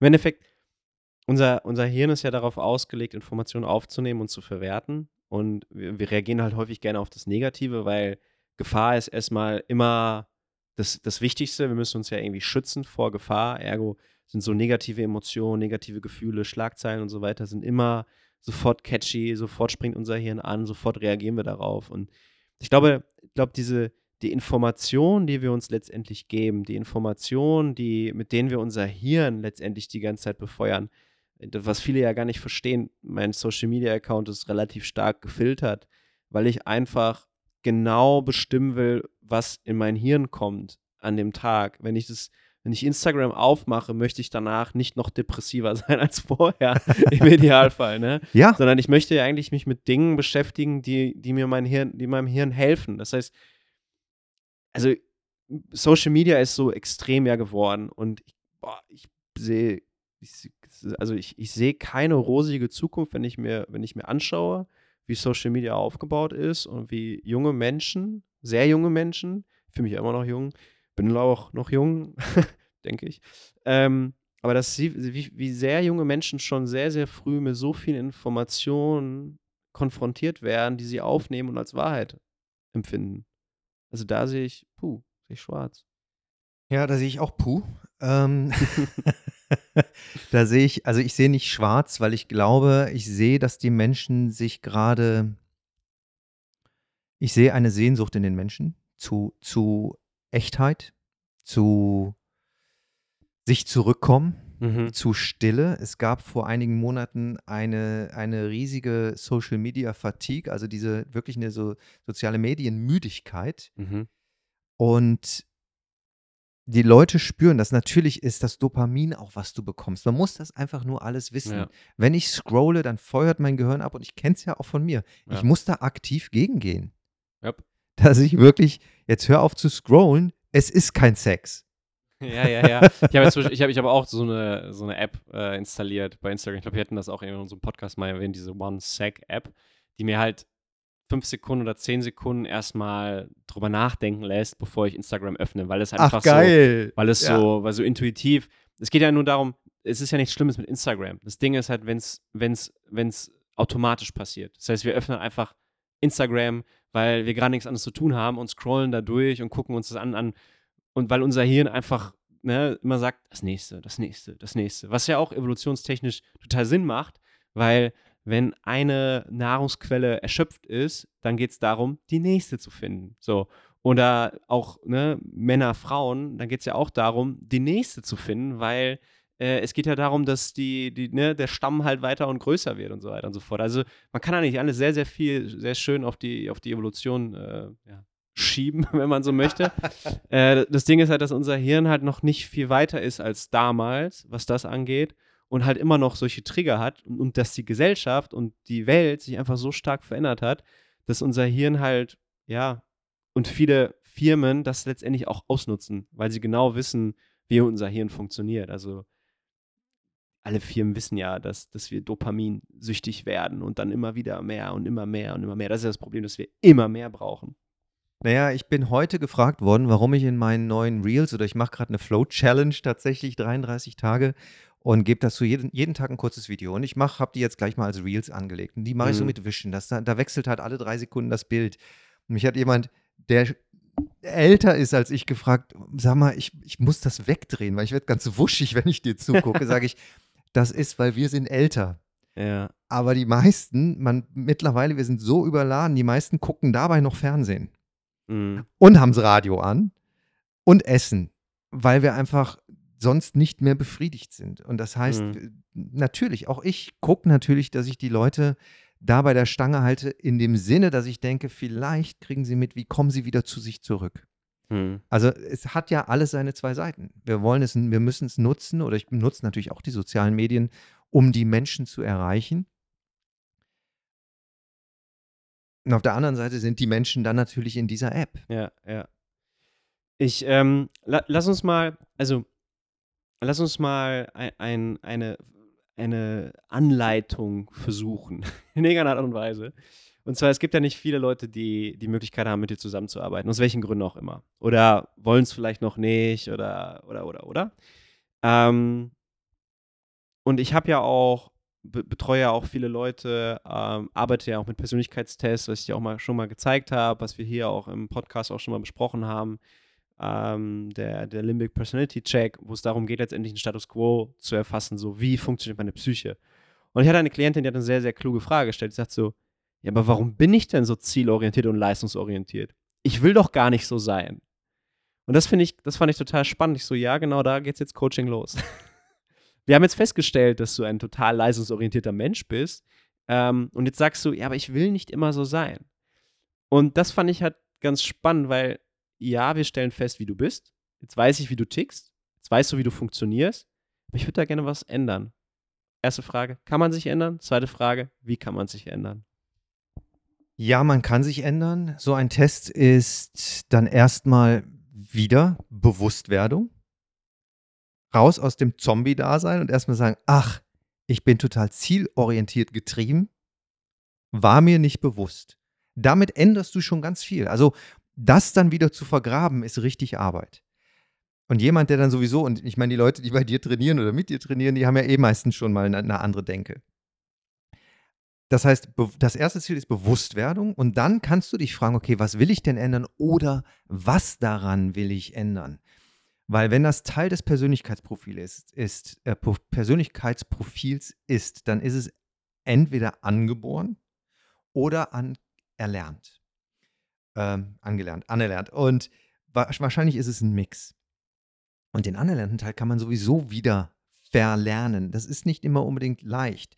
Die Frage ist in dem Fall, warum willst du nicht so zielorientiert sein? Weil das ist eigentlich dann wahrscheinlich der falsche Ansatz zu sagen, ich will ja gar nicht so sein. Mich würde dann interessieren, was sind denn die Stories, die dahinter laufen? Was heißt denn für dich eigentlich zielorientiert? Willst du nicht zielorientiert sein? Willst du keine Ziele erreichen? Oder willst du nicht permanent unter Druck performen müssen? Was ich vermute, dass da eher dann vielleicht der Fall sein könnte dann geht es dann, ja, eigentlich, ich will nicht den Druck haben, natürlich will ich meine Ziele erreichen, aber ich will auch Zeit mit meiner Familie verbringen. Also es geht wieder nicht um die Ziele, sondern es geht darum, dass diese Zielorientiertheit vielleicht einen Schatten auf alles andere wirft. Und letztendlich geht es nur darum, die Dinge zu auseinanderzunehmen und zu gucken, wo gehört denn alles hin. Kleines Beispiel, das weißt du von mir, ich hasse Disziplin. Klingt für die meisten Menschen komisch, weil ich aus einem Balletttraining komme und da wirst du praktisch sechs Tage die Woche, acht Stunden am Tag, stehst du vor dem Spiegel und wirst mehr oder weniger gepeitscht. Ähm, also ohne Disziplin hätte ich meine Karriere nie, nie so durchziehen können. Aber der Treiber war immer der Spaß. Ich habe es immer, die Disziplin ist der Spaß. So. Mhm. Sobald ich das Wort Disziplin gehört habe, bin ich gerannt, weil ich es falsch belegt hatte. Und dann habe ich in, eine, in, eine, in so einer Männergruppe, wo ich jahrelang unterwegs war, sagte ein Kollege zu mir, ich liebe Disziplin, weil Disziplin gibt mir Freiheit. Und neben Spaß ist Freiheit mein zweiter großer Treiber. Und ich hätte da eigentlich den Computer ausmachen können, weil ich so, bitte was? Wie Disziplin gibt dir Freiheit? Und wir haben uns darüber schon mal unterhalten, glaube ich. Ähm, und das war für mich so ein, so ein Aha-Moment, wo ich dachte, Moment, ich brauche Disziplin für den Spaß, den ich haben will. Ich habe mir so viel Freiheit in meinem Leben kreiert, dass irgendwie gar nichts mehr funktioniert. Es braucht, wenn mein Leben funktioniert und ich immer richtig Spaß hatte, dann mal an der Wurzel eine Disziplin war. Und das müssen wir nur verstehen. Was, wie definiere ich eigentlich das, was ich da gerade sehe in dem Test? Was macht denn das mit mir zielorientiert? Ja, also ich könnte auch ein anderes Beispiel nennen, auch so ein bisschen aus eigener Erfahrung, ähm, weil den Test habe ich ja auch gemacht. Ich habe Beispiel einen sehr hohen Disziplinwert. Sehr hohen Disziplinwert. Ähm, heißt, wenn ich einen Plan habe, ziehe ich den auch durch. Ähm, was ja erstmal eine gute Eigenschaft ist, weil viele Leute streben ja danach, sagen, oh, also total klasse, diszipliniert zu sein. Und ich so, ja, ich weiß, das ist super. Ich finde das auch ganz toll, weil es mir hilft, sehr, sehr viele Ziele zu erreichen, die ich habe, vor allem im körperlichen Bereich. Also jeder, der mich kennt, sagt, wenn das auf dem Plan steht, dann mache ich das. Auch wenn das vier Stunden dauert, ich mache den Scheiß. Oder wenn ich das nicht mag oder wenn ich es Quatsch finde. Ich habe mittlerweile eine so hohe Disziplin äh, oder so eine Fähigkeit, Dinge durchzuführen, ähm, dass, dass das schon meine Comfortzone geworden ist. Also ich fühle mich extrem komfortabel darin, viel und lange zu trainieren. Das Blöde ist nur, jetzt fahre ich demnächst in Urlaub und ich werde da wahrscheinlich nicht trainieren können, weil man halt nicht immer nur trainieren kann, weil man auch vielleicht mal die Stadt sehen möchte, weil man halt reist, weil man in der Natur ist, weil man vielleicht viele schöne Orte besucht. Und ich bin da zum Glück schon ein bisschen weiter. Und mir ist dessen bewusst, dass ein disziplinierter Mensch natürlich gewisse Vorteile genießt, aber auch Nachteile hat. Also diszipliniert zu sein, kann auch in dem Fall ein Zwang sein. Und ich glaube, das ist, das ist, das ist, glaube ich, das, das, das Spannendste dabei zu sagen, wenn ich nicht zwanghaft diszipliniert bin, sondern diszipliniert als meine Stärke nutzen kann und nicht zu meinem Nachteil, heißt, ja, okay, dann mache ich heute mal nicht alles auf dem Plan. Du musst dir vorstellen, ich am Wochenende habe ich eine Competition. Und ich war heute ist zwei Tage, ich habe zwei Tage frei dazwischen. Heißt, ich trainiere heute natürlich nicht mehr viel, sondern einfach nur so ein bisschen. Weißt du, wie schwer es auch für mich ist, für einen disziplinierten Menschen wie mich weniger zu machen? Die Leute werden mich verrückt nennen, aber es ist für mich super anstrengend, nur anderthalb Stunden zu trainieren. Weil so viele Zwänge in mir herrschen, die sagen, trainier zwei Stunden, trainier drei Stunden. Eigentlich müsstest du vier Stunden trainieren. Du hast heute nicht das ganze Trainings Trainingsprogramm gemacht. Und das ist die Schattenseite des disziplinierten Seins. Und wenn man es schafft, das einfach abzulösen, zu wissen, okay, ja gut, das sind jetzt diese Gedanken und damit umzugehen und sich davon frei zu machen und zu sagen, ich nutze das, wenn ich es brauche und ich kann es aber auch von mir wegnehmen, wenn ich es vielleicht nicht brauche oder wenn es mich vielleicht daran hindert, ein besseres oder schöneres Leben zu führen, weil ich fliege drei Wochen nach Mexiko und vielleicht sollte ich nicht mit dem ganzen Kopf immer nur mit Training haben, wenn ich die gerade ganze Welt gerade sehe, zum Beispiel. Nur ein Beispiel. Ähm, vielleicht lass mich da ein paar andere Worte für wählen nochmal, weil letztendlich ist es, ist es wieder genau das Gleiche. Du hast dir eine Verhaltensweise antrainiert, die dir dient für deine Ziele, die du jetzt, un, du bist jetzt unbewusst kompetent in diesem, in, ne, du, du bist einfach diszipliniert und für dich fühlt es sich gut und normal an, drei Stunden am Tag zu trainieren. Jetzt nehme ich dir das weg und dein ganzes System ist außer Rand und Band, weil es einfach sagt, alles, was ich gewohnt bin, es geht wieder nur um die unbewusste Gewohnheit. Und das ist das, wo du, wo du gerade sagst, du bist da ein bisschen weiter, dann zu sagen, puh, jetzt tanzen die Affen, ne, diese Bullshit-Affen, wie ich sie nenne, die mir jetzt wieder sagen, ich muss doch, ich muss doch, ich muss noch. Das ist, das ist fast schon Suchtverhalten, das ist einfach unbewusst und, also es ist antrainiert und dadurch unbewusst. Es ist aber nicht die Wahrheit. Mhm. Wir alle wissen, drei Wochen Urlaub wird deinem Körper richtig gut tun. Danach wirst du viel geiler trainieren wahrscheinlich. Ja, das, wir brauchen immer dieses Schwungrad, das immer wieder mal ausholt. Ähm, aber das geht natürlich gegen diese Muster, die wir uns antrainieren. Und das, das ist auf alle Lebensbereiche zu übersetzen. Wie kann ich die denn lösen?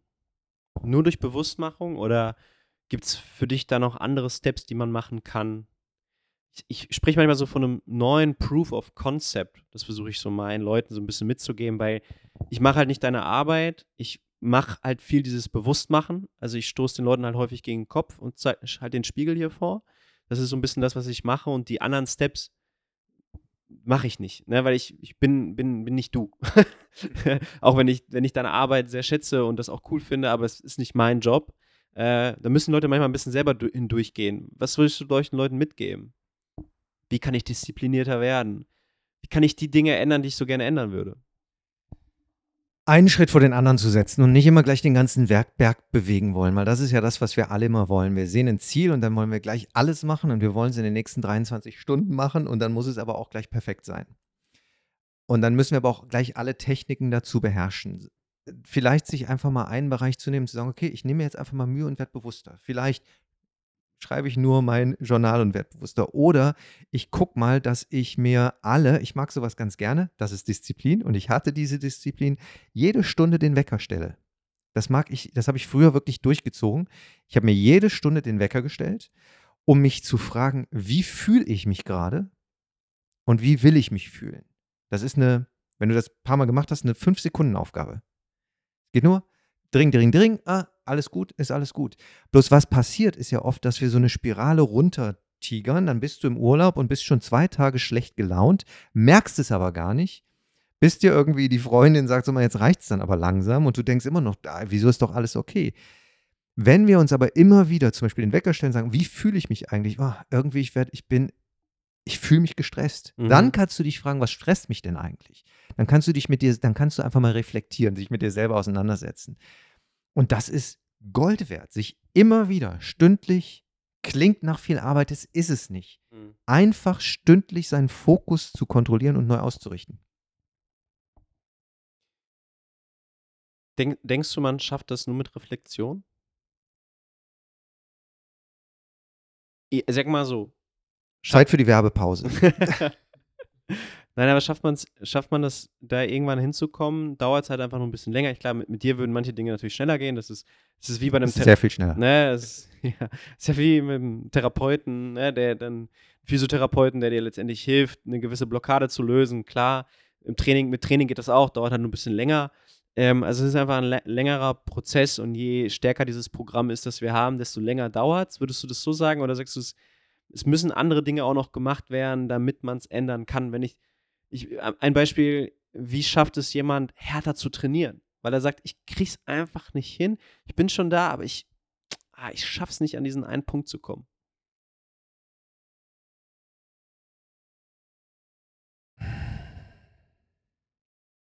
Die schwangere Atem Atempause.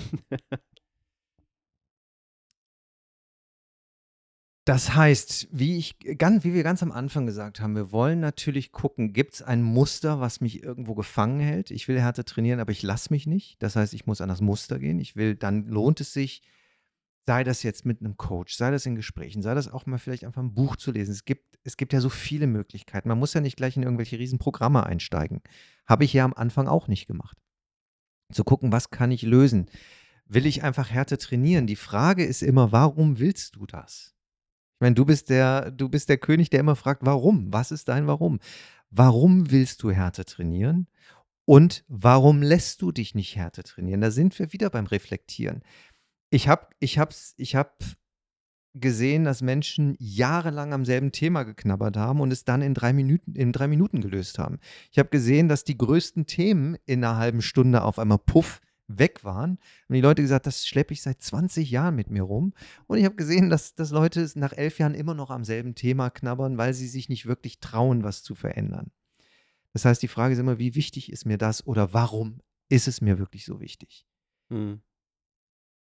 Wenn wir über das Thema, warum ist es mir so wichtig, ähm, sprechen, und wir haben ja gerade darüber schon ne, Disziplin oder Ziele erreichen und so weiter, dann ist mir keine Ahnung, irgendeinem Podcast oder irgendwo, wo ich das mal gehört habe, da hat einer einen sehr, sehr interessanten Satz gesagt oder einen sehr, stark, sehr, sehr interessanten Zusammenhang gestellt. Er meinte, die meisten Menschen, die maximal erfolgreich sind, ob im Sport, im Beruf, egal wo, dass da irgendwie auch so ein Trauma davor geschaltet ist. Weil, wenn wir uns viele extrem erfolgreiche Menschen anschauen, Tiger Woods zum Beispiel. Ne? Der war ja einer der erfolgreichsten oder vielleicht sogar der erfolgreichste Golfspieler aller Zeiten. Wissen wir, dass da ja auch viel Scheiße bei, bei ihm abgegangen ist. Ähm, das heißt, er war ja natürlich mental und, und physisch war auf dem, auf dem absoluten Peak, aber seine Seele hat scheinbar extrem gelitten, weil irgendwo ein Trauma halt in seiner Kindheit mit seinem Vater und so weiter passiert ist. Ähm, würdest du das unterstreichen? Weil, ich, weil viele Menschen streben ja nach maximalen Erfolg und haben eben einen solchen Treiber, der sie dahin bringt. Ist das, kannst du das unterstreichen? Was sagst du dazu? Ähm, ja und nein. Ja, es gibt viele Menschen, die von ihrem Trauma getrieben werden und deshalb so erfolgreich sind.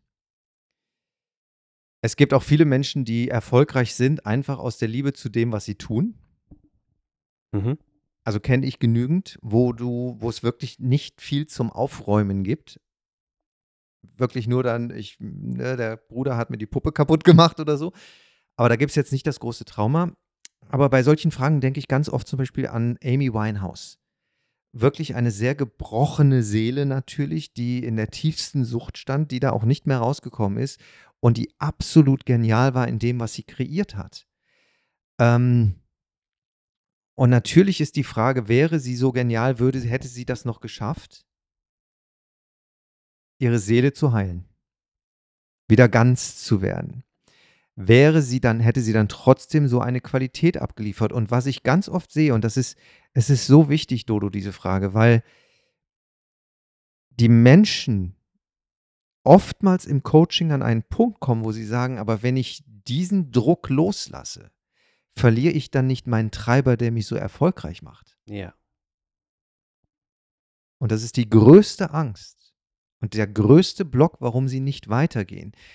Ich habe früher immer gesagt, es gibt oftmals einen Treiber in dir. Das, was früher dein größter Treiber war, kann irgendwann zu deiner größten Blockade sein.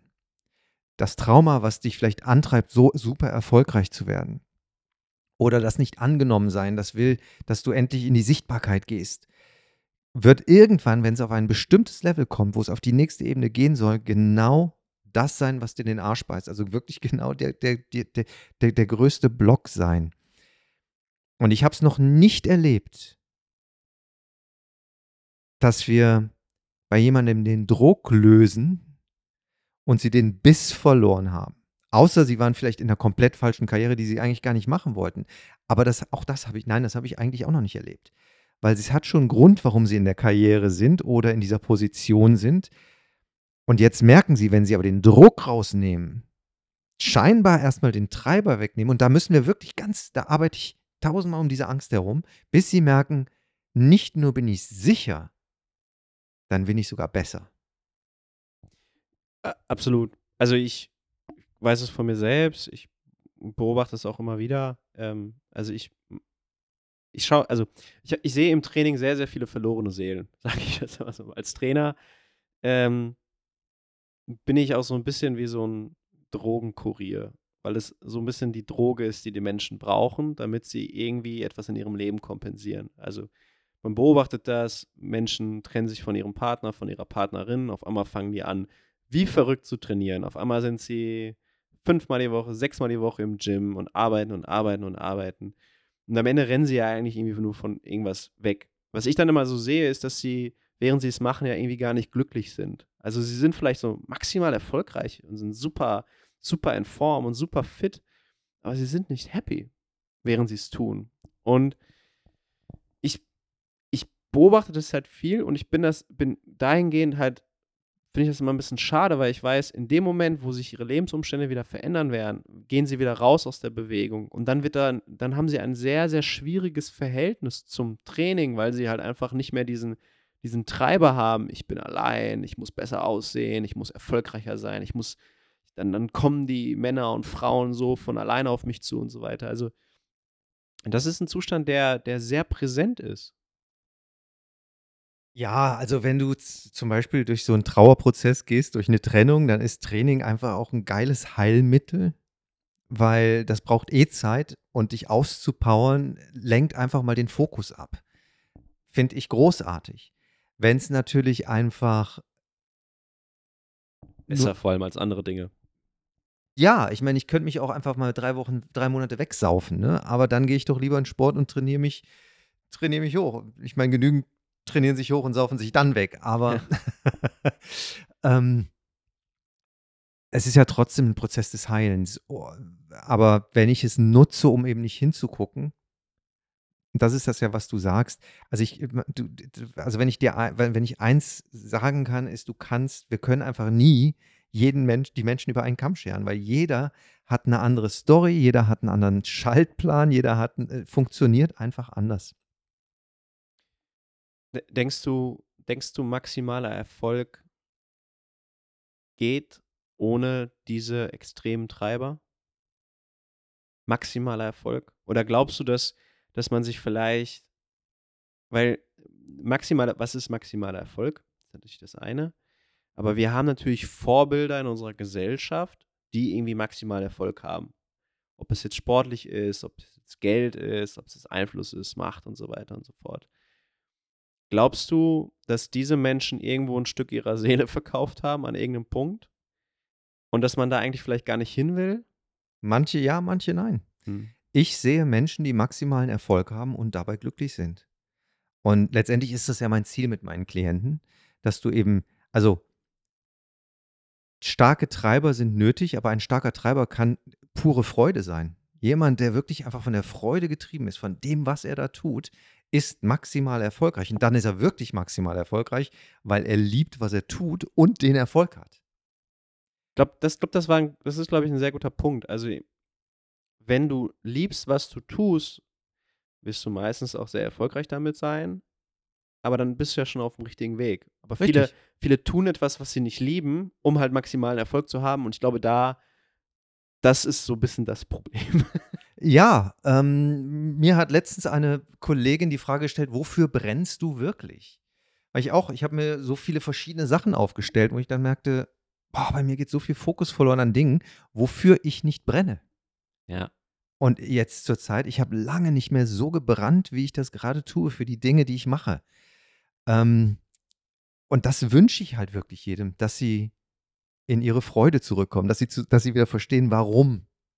Ja, ja. Ja, also finde ich, finde ich einen schönen Punkt. Ähm, ich, ich, ich, ich gucke ja immer wieder durch, also durch Training, also ich bin sehr durchs Training auch geschult, auch viel mit den Werten und so weiter. Und da geht es vor allem ums Machen. Da geht es gar nicht so viel sehr ums Ziel. Das Ziel ist einfach nur eine Ausrichtung, wie, wie stelle ich das Thema ein, aber geht es vor allem ums Machen. Ich glaube, das ist, das beschreibt auch so ein bisschen deine Arbeit, dass, dass, dass du letztendlich versuchst, den Leuten ja Freude an dem zu geben, was sie tun, oder dazu zu bringen, das zu tun, was ihnen Freude gibt. Ja, und vor allem annehmen. Also oftmals tun sie ja schon, was ihnen Freude bringt. Sie wissen bloß noch nicht, also sie haben noch nicht die Erlaubnis gehabt, sich wirklich darüber zu freuen, weil sie denken, es muss noch besser sein. Ne, das ist, ich freue mich, wenn. Ich feiere, wenn. Ich habe Erfolg, wenn ich im nächsten Club spiele, ich den nächsten Werbevertrag habe, ich den nächsten Wettbewerb gewinne, ich, weiß ich nicht, endlich den Mann habe oder die Frau habe, die ich haben will, bla bla bla. Ne, was, das ist ja immer dieses Ich bin glücklich, wenn. Und der Trick ist immer, vorher zu gucken, dass du glücklich bist. Einfach gesagt, natürlich. Einfach, aber das, ja. ist, das ist das, worüber wir heute den ganzen, den ganzen Abend gesprochen haben. Wie schaue ich, dass ich mehr zu mir zurückkomme und das tue, was ich tue und das weglasse, was mir nicht mehr dient? Wie, wie gehst du mit Menschen um, die ständig in so ein bisschen in dieser Spirale stecken, äh, ich bin nicht genug. Ich, egal was ich mache, es ist, es ist, es ist eh nicht ausreichend. Also die sich nicht freuen können, wo wie du es gerade beschreibst, weil ich beobachte das ja auch und ich habe auch viele Leute, die dann irgendwann so sagen, so, jetzt sei doch einfach mal zufrieden. Das heißt nicht, dass du aufhörst, aber sei doch einfach mal glücklich, sei doch mal, find doch mal gut, was du da gerade tust, anstatt es immer nur irgendwie klein zu reden. Wie gehst du mit, mit sowas um? Wo setzt du da an? Das kommt darauf an, ob ich gerade mit ihnen arbeite oder ob ich sie nur so treffe. Ähm, da fällt mir meine Mentorin ein, mit der ich vor vielen, vielen Jahren gesprochen habe, als, sie mich, als ich gesagt habe, ich will auf einer anderen Ebene arbeiten mit meinem Coaching. Früher war das halt so nebenher ein bisschen. Und ich, bei mir sind, mir sind alle meine Glaubenssätze um die Ohren geflogen. Und mir ging es auch wirklich teilweise nicht gut damals. Und ich war voll im Drama. Also ich habe wirklich nur Opfer gespielt. Und sie, das würde ich so nicht sagen. Und sie hat sich tausendmal entschuldigt, aber das war das Beste, was ich hören konnte. Sie hat irgendwann mal in so einer Session, wir haben online gearbeitet, nur so gesagt, in Englisch damals, also sie hat gesagt, for fuck's sake. Frei übersetzt hat sie letztendlich gesagt, verdammt nochmal, kannst du einfach mal dankbar sein. Und dann sehe ich, wie ihr aber das Gesicht entglitten ist, dass sie so entglitten ist. Und ich habe nur gesagt, danke. Das musste ich einfach mal hören wie viel habe ich in meinem Leben, für das ich eigentlich dankbar bin und reite hier auf irgendeinem so Mist rum, der, es eigentlich nicht wert ist.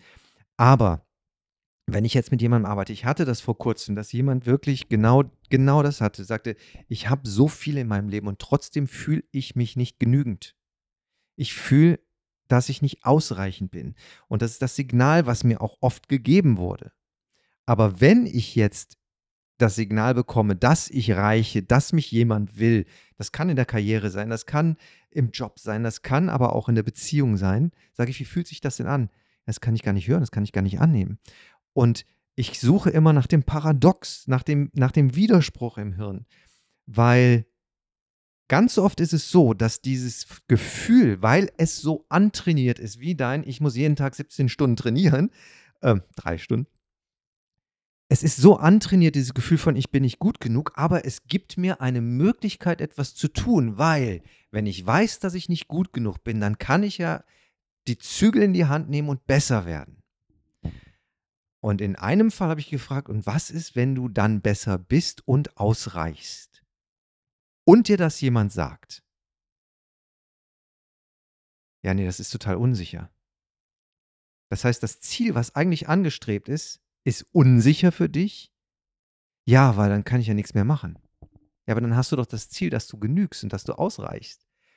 Und da haben wir, muss sich wirklich die Verbindung zu der wahren Persönlichkeit hinstellen und nicht zu diesen Bullshit-Stories, in die wir da alle eingewickelt sind, weil irgendwann ein Ex-Lover uns gesagt hat, wir sind nichts wert oder wir als Kind irgendwie mal in die Pfütze gefallen sind. Keine Ahnung. Und da, es war auch kein, das ist, das sind keine großen Übungen, du weißt das.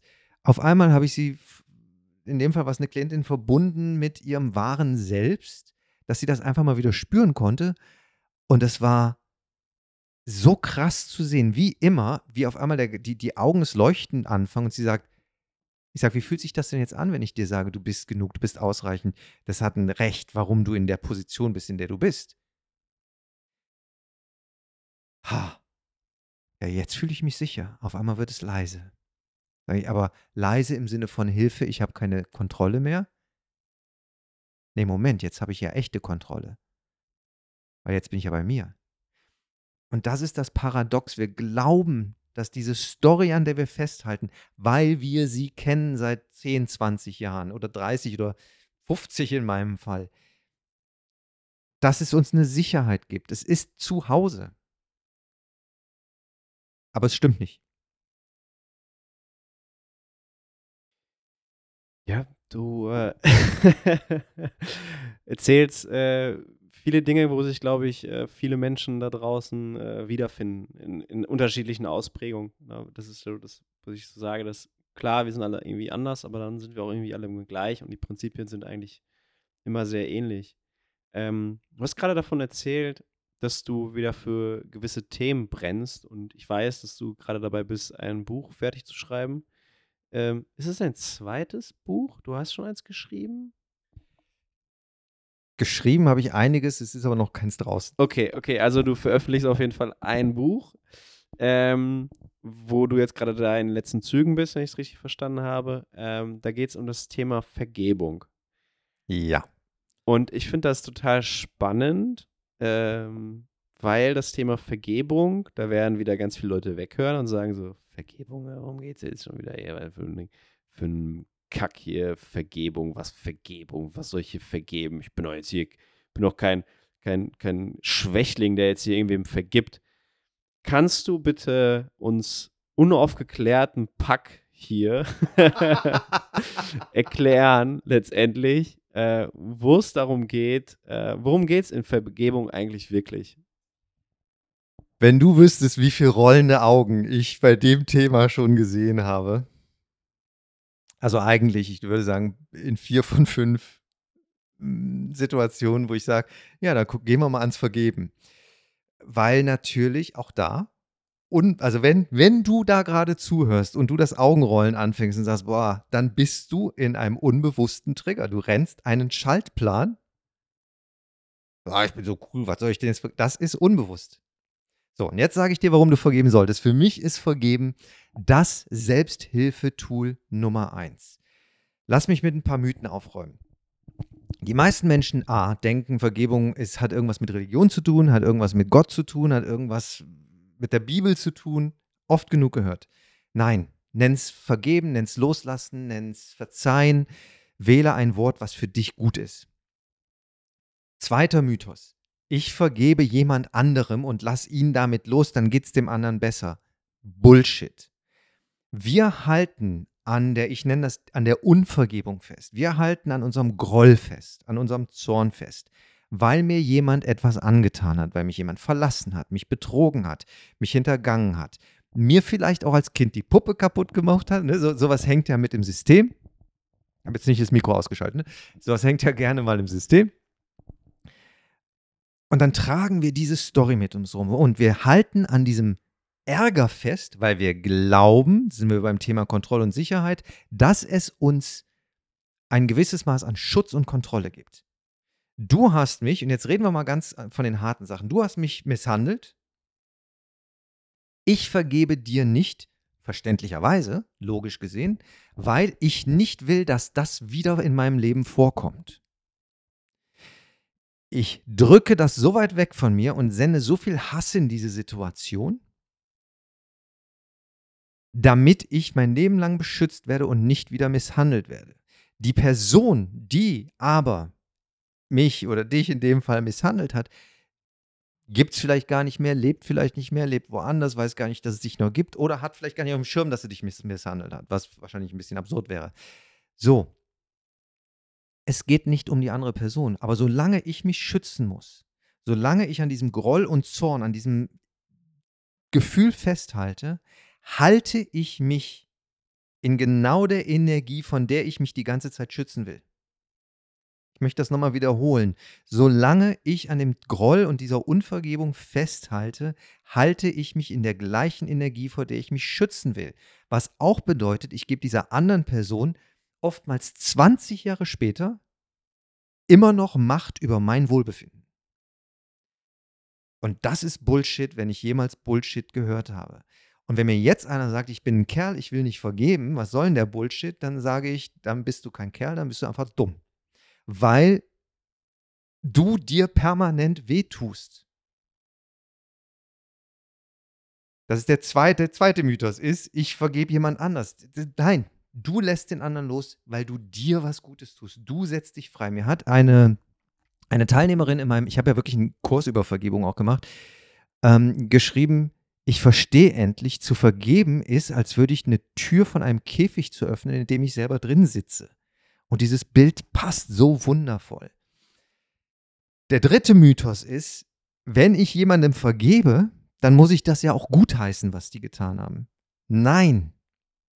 Wenn misshandelt, missbraucht, irgendwie sowas passiert ist, irgend auch ein Unrecht passiert ist, muss das natürlich, ich sage jetzt mal, vors Gericht kommen zum Beispiel. Es muss Recht geschaffen werden. Das ist die eine Seite. Aber emotional möchte ich immer noch sagen, finde einen Weg, das emotional zu vergeben und loszulassen, damit du nicht weiterhin in dem alten Schmerz steckst. Und der letzte Mythos ist, wenn ich jemandem vergebe, heißt das nicht, dass ich die zurück in mein Leben hole. Und auch da sage ich, nein, du kannst jemandem vergeben. Ich sage mir, wir vergeben dem Menschen, aber nicht den Akt. Das ist sehr, sehr wichtig. Wenn ich sage, du bist ein gebrochener Mensch, weil du dein ganzes Leben lang selber nur geschlagen und misshandelt wurdest und nie gelernt hast, mit Integrität zu leben, kann ich verstehen, dass du Menschen so behandelst. Und diesen Teil deiner Seele kann ich in irgendeiner Form vergeben, damit ich meinen Frieden finde. Wenn du dich aber nicht änderst, will ich dich dafür in meinem Leben haben. Fuck off. Nein. Entschuldige, wenn ich hier so rumfluche. Hau raus. So ist ähm, der Podcast hier gedacht. gut. Ähm, dann es geht immer wieder darum, dass wir uns freischalten. Und ja, ich suche immer noch nach einem besseren Wort für Vergebung, weil es prallt leider immer auf eine Riesenwand. Das Buch, im Moment der Arbeitstitel ist der Vergebungsninja. Fünf Wege in die ins irgendwas, ich habe es selber gerade vergessen, aber es sind fünf Wege, um dich letztendlich freizuschalten, weil es geht ja nicht nur darum, den anderen zu vergeben, sondern Potzblitz und selber zu vergeben. Jetzt rede ich nochmal an die Kerle, die da vorher den Macker gemacht haben und sagen, ich bin doch nicht dumm, was soll ich nicht vergeben? Das sind ganz oft die, die einen riesen Fehler machen, nichts davon nach außen geben, sich aber innerlich permanent kasteien und auspeitschen, weil sie sagen, wie konnte ich so einen Scheiß machen? Und auch das sehe ich natürlich. Ich habe das auf der Bühne erlebt. Dann singst du einmal einen falschen Ton und drei Wochen lang, und erinnere dich, ich war achtmal die Woche auf der Bühne, drei Wochen lang mindestens jedes Mal, wenn diese Stelle im Song kam, habe ich mich selber verurteilt, schaffe ich das jetzt und kann ich das jetzt? Und du warst doch so scheiße vor irgendwann drei Wochen. Sich selber zu vergeben. Weil wir bauen alle Mist. Wir haben alle schon mal jemandem wehgetan. Kleiner oder größer. Wir haben uns alle schon mal selber wehgetan. Auch diesen Teil zu vergeben.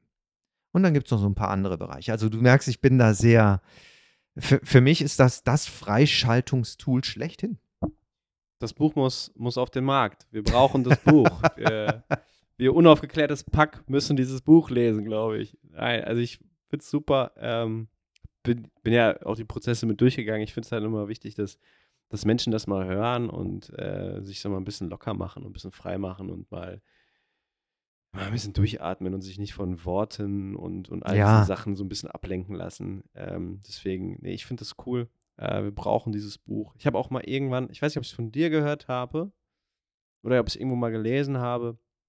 Da ging es darum, wenn wir anfangen zu vergeben, geben wir auch Hirnmasse frei, die letztendlich dann auch zur Verfügung steht für Kreativität und all solche anderen Prozesse. Also ähm, ich weiß das, weil man, jeder kennt das, dass er irgendwas macht in seinem Leben mit dem Hinblick darauf, dass irgend, für irgendwen. Also für einen alten Chef, für eine alte Freundin, für irgendwas. Wir machen das und haben das immer im Hinterkopf.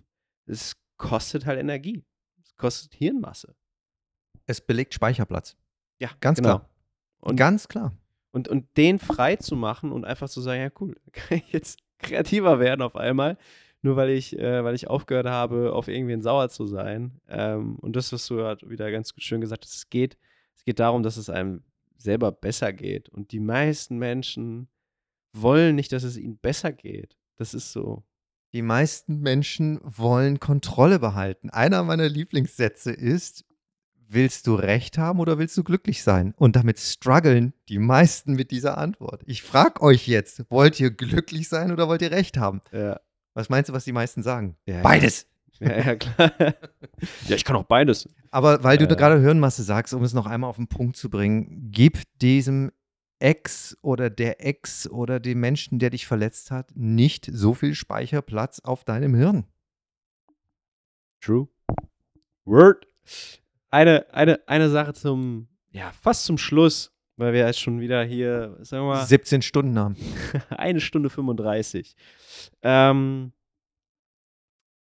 es geht mir, bei mir geht es im Training häufig auch darum, wenn ich mit an, an, Menschen anfange zu arbeiten, eine gewisse Erwartungshaltung zu haben oder eine realistische Erwartungshaltung zu haben. Das heißt, ich versuche ihnen zu vermitteln, ja, pass mal auf, die Ziele, die du hast, sind total klasse, aber ich glaube nicht, dass du sie erreichen wirst, weil, weil, weil, weil, weil, weil. Lass uns vielleicht mit anderen Erwartungen an das Thema rangehen. Das ist so ein bisschen der Ansatz, den ich immer verfolge.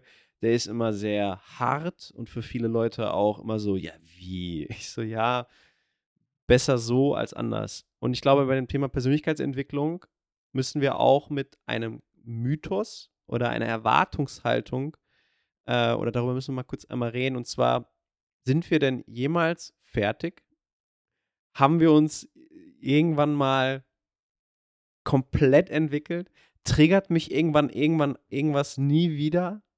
Sind wir irgendwann fertig mit Thema Persönlichkeitsentwicklung? Dann bist du der nächste Prophet. Nein, auch die waren nicht fertig, ähm, wenn ich das mal so vermutet darf.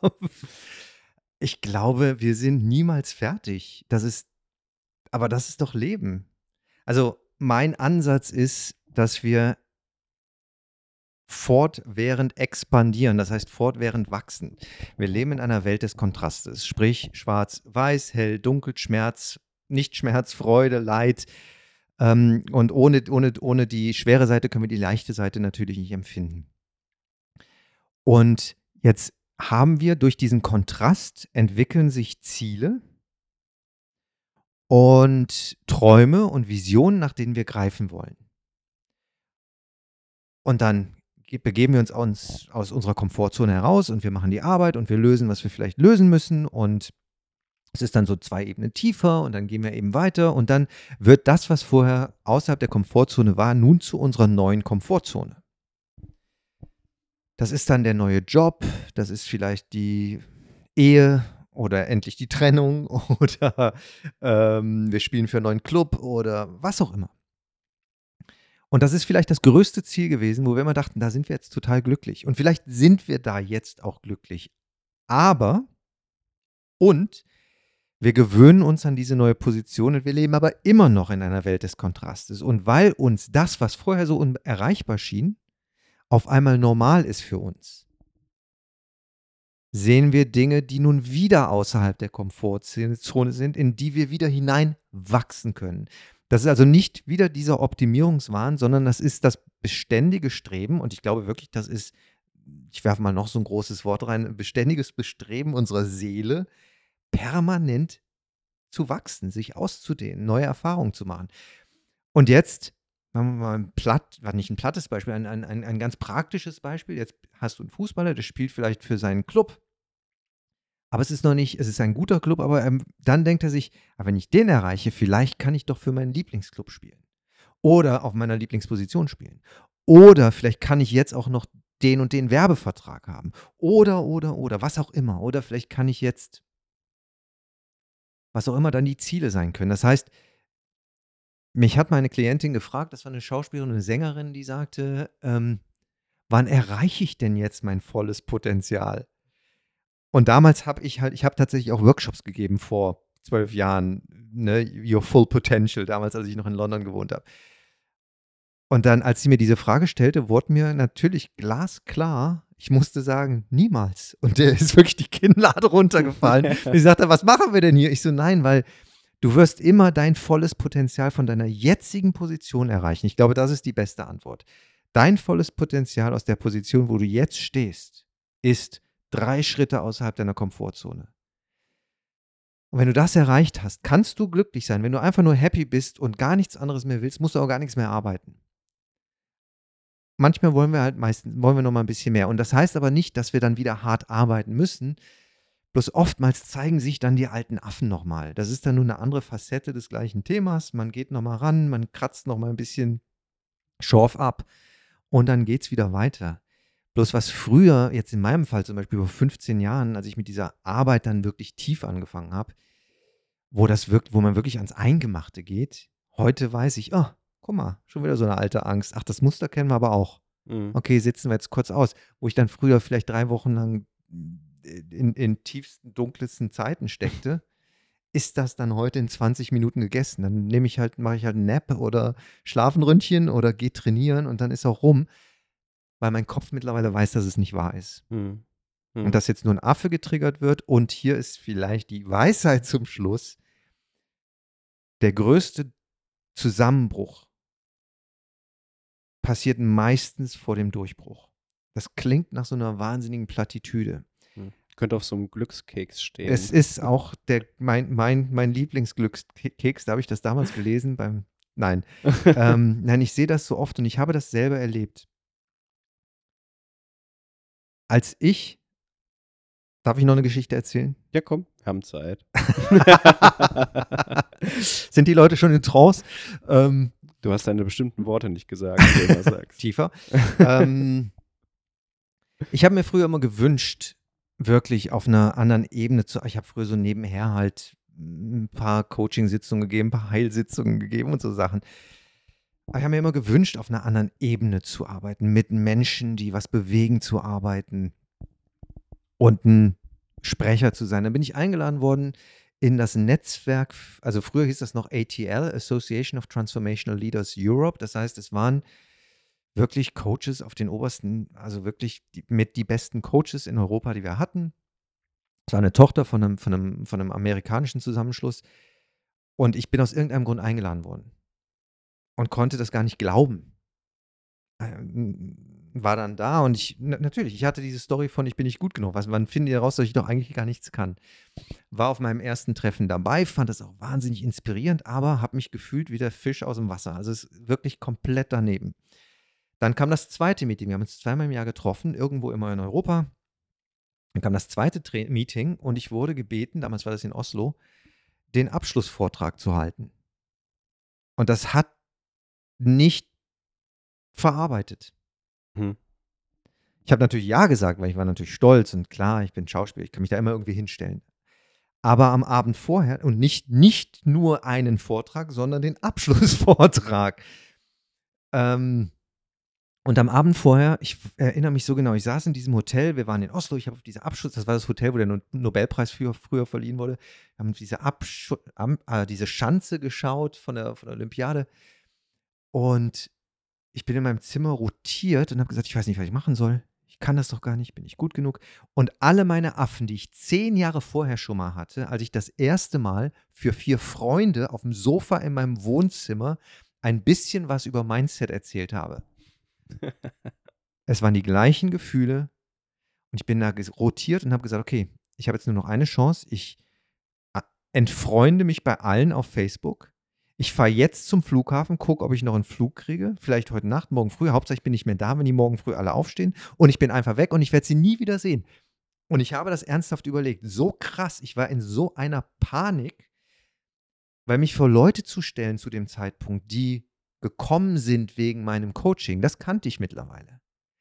Mich vor einen Raum mit 30 Leuten zu stellen, die alle etabliert waren in etwas Ähnlichem, die Menschen von Süchten geheilt haben, die in traditioneller chinesischer Medizin die Koryphäen schlechthin sind. Das war, das war so dieses, die, dieser Raum. Also Leute, die keine Heilung suchten, sondern die mir jetzt einfach mal so zuhören sollten. Ich, es war, ich war wirklich paralysiert. Ich bin nicht abgehauen. Und letztendlich, das, darauf will ich hinaus, war das mein Zusammenbruch. Es war wirklich ein Breakdown, weil ich kurz davor stand, das zu tun, was ich mir die ganze Zeit gewünscht habe. Also dieses Durchbruch, dieses Zusammenbruch vor dem Durchbruch klingt wirklich so platt, aber letztendlich sind alle Dämonen einfach nochmal richtig hochgeschossen. Alle Monster haben nochmal versucht, mich zurückzuziehen, um mich nicht zu bewegen und dahin zu kommen, wo ich hin wollte. Letztendlich ist alles gut gelaufen. Außer, dass die Dame vor mir tatsächlich fast identisch meinen Vortrag gehalten hat und ich nochmal. Was einfach dann irgendwie komplett in den Flow gehen dürfte. Okay. Eine schöne, eine schöne Geschichte. Vielleicht können wir mit dieser Geschichte sogar aufhören, wenn ich nicht noch eine Sache hätte. Und zwar, ich habe dir ein bisschen, ja, jetzt alles gut. Ich habe dir ein bisschen Unrecht getan, weil wir hatten ja bisher immer sehr, wir hatten ja viele Gäste, ja, schon in diesem Podcast. Ähm, und bei diesen, all diesen Gästen gab es halt immer das Ding, dass die einen Wikipedia-Eintrag hatten. Das heißt, jedes Mal haben wir die gegoogelt und fanden halt einen Wikipedia-Eintrag und konnten dann aus diesem Wikipedia-Eintrag äh, ein bisschen was schöpfen. Also ein paar Informationen, wo haben die gespielt, wo haben sie das erste Tor geschossen, welches Elfmeterschießen haben die gewonnen, wie auch immer und so fort. Ähm, und ich habe halt gesagt, okay, komm, ist ja der Guido, ich kenne dich ja, aber trotzdem finde ich ja, es ist, es, ist, es ist ja auch meine Aufgabe, mich gut vorzubereiten und vielleicht google ich dich auch mal. Und dann habe ich dich gegoogelt und ich habe keinen Wikipedia-Eintrag. Du hast keinen Wikipedia-Eintrag. Oder machst du mir jetzt einen? Nein, nein, nein, warte. Das ist besser. Und zwar, ich glaube, äh, du hast keinen Wikipedia-Eintrag, du hast einen IMDB-Eintrag.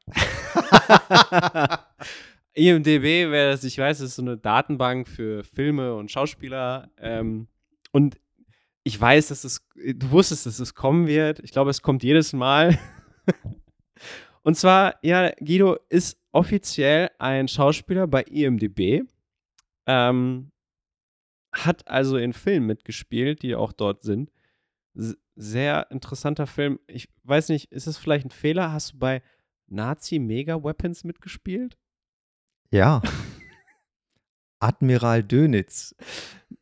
Also erstmal interessanter Titel, den muss ich mir mal nochmal anschauen. Also du hast noch ein paar andere. Also ich war Schauspieler in London also deutscher Schauspieler in London, okay. spielt Nazi oder einen europäischen Businessman. Okay, du hast keine andere Wahl, verstehe.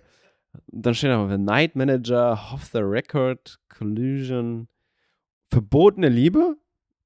Das ist sehr lange her. Lars Kröger. Okay, zwei Folgen, 2002. Okay, aber eine Sache, die natürlich rausspringt und äh, du wirst wissen, worum es geht. Spectre. Du warst Schauspieler bei einem James Bond-Film. Ja. Und gib uns doch einmal, also ich hab, wir haben jetzt tatsächlich hier einen Hollywood-Star in unserem Podcast eingeladen. Unglaublich. Gib uns doch mal bitte kurz, kurz einmal, wie es dazu gekommen ist, was hast du da gespielt? Einmal nur zum Abschluss nochmal. Äh, the stage is yours. Okay, und ich versuche alles einzubinden, was wir heute besprochen haben. ich war ja nun lange Schauspieler. Ich war ja nun lange Schauspieler. Ich war lange in London. Ich hatte meine Agentur in London. Also, aber die Karriere lief nicht wirklich, muss ich ganz ehrlich sagen. Also nicht so wie in Deutschland. Also in Deutschland habe ich natürlich sehr viel, vor allem Theater, sehr viel Theater gespielt und hatte dann bin dann nach London, habe da ein paar Shows auch gespielt ähm, und habe eigentlich als ich mit dem Coaching angefangen habe und es auch ernst genommen habe, meine Schauspielkarriere an den Nagel gehängt. Hm. Und ich sage immer, also das ist für mich tatsächlich die wahre Story. Ich habe ein Audioprogramm entwickelt, was ich nannte The Successful Auditions Program for Creative High Achievers. Also das erfolgreiche äh, Castingprogramm oder Auditionsprogramm von kreativen mhm. Hochfliegern. Mhm. Also ganz los übersetzt. Und das waren sechs, sechs mm, Schritte-Programm, Audioprogramm, wo die Leute eben auch mit Trancen und einfach mit an ihre Blockaden gegangen sind und sich so auf ein Vorsprechen vorbereitet haben. Ich hatte zu dem Zeitpunkt mal ein Werbecasting in London, aber nicht wirklich viel. Oder mal ein Filmcasting, weil sie wieder einen Deutschen gesucht haben, irgendeinen Nazi gesucht haben, aber dann habe ich es nicht bekommen. Und spannenderweise habe ich in dieser, habe ich in einer Zeitspanne von zwei Wochen auf einmal drei Castings bekommen Eins für Off the Record, das war eine, ähm, wie heißt er? Kommen wir gleich zu. Der, ah, jetzt ist das Hirn durch. Es war einmal Off the Record, dann war es David Hasselhoff, den habe ich gesucht. Das war so eine, so oh. eine Half, also eine, so eine, so eine Halb ähm, Fernsehserie. Autobiografische Fernsehserie über David Hasselhoff. Ah ja, die Serie folgt The Hoff. Dann hatte ich ein Vorsprechen für eine Bond 24 und ich wusste nicht, was das war. Ah, okay. Das heißt, mein Agent hat nur geschrieben, wie besprochen, hier ist dein Vorsprechen für Bond 24 und ich dachte, das ist irgend so ein TV-Programm. Ich habe sogar mein Vorsprechen abgesagt ursprünglich, weil ich einen Sprecher-Gig zum ersten Mal gelandet habe und meine Agentin war ein bisschen verwirrt. Okay. Aber ich habe gedacht, ja, es wird irgend so ein Mhm. Tages-TV-Programm sein. Ähm, stellte sich raus, ich habe das dann einem Freund erzählt am Freitagabend, der sagte, Bond 24 Spectre. Ich so, ja, total, aber ich weiß nicht, was es ist, aber ich mache halt jetzt dieses Sprecherding und ich freue mich so. Und er so, Poggi, du bist du ein Arschloch. Ich so, wie? Sagt er, Spectre ist der 24. James Bond. Die casten gerade James Bond. Mir, mir ist wirklich das Blut aus dem Gesicht geflossen. Ich so, bitte was? Und, so, und du hast es abgesagt? Und es war so Viertel vor sechs. Ich meine Agentin angerufen. Ich so, das kann jetzt nicht sein. Sie so, ja, ich habe mich schon gewundert, dass du so, so, ähm, so trocken damit umgehst. Also wir haben noch einen neuen Termin bekommen. Ich habe dann den letzten am Tag gehabt. Ich bin da rein, habe anscheinend nur über meinen, sie haben mich gefragt, was ich denn jetzt so mache. Und anstatt, wie man das als Schauspieler tut, erzählen, was man so gerade alles dreht und spielt, habe ich halt erzählt, dass ich gerade irgendwelchen Menschen helfe, ihre Traumata zu lösen. Und die Castingfrau, ich erinnere mich sehr genau, sagte nur, hm, sowas habe ich auch noch nicht gehört. Und ich dachte nur, okay, das Ding hast du auch an die Wand gefahren. Aber eins, was ich immer sage, ist, du weißt nicht, was die Leute sehen.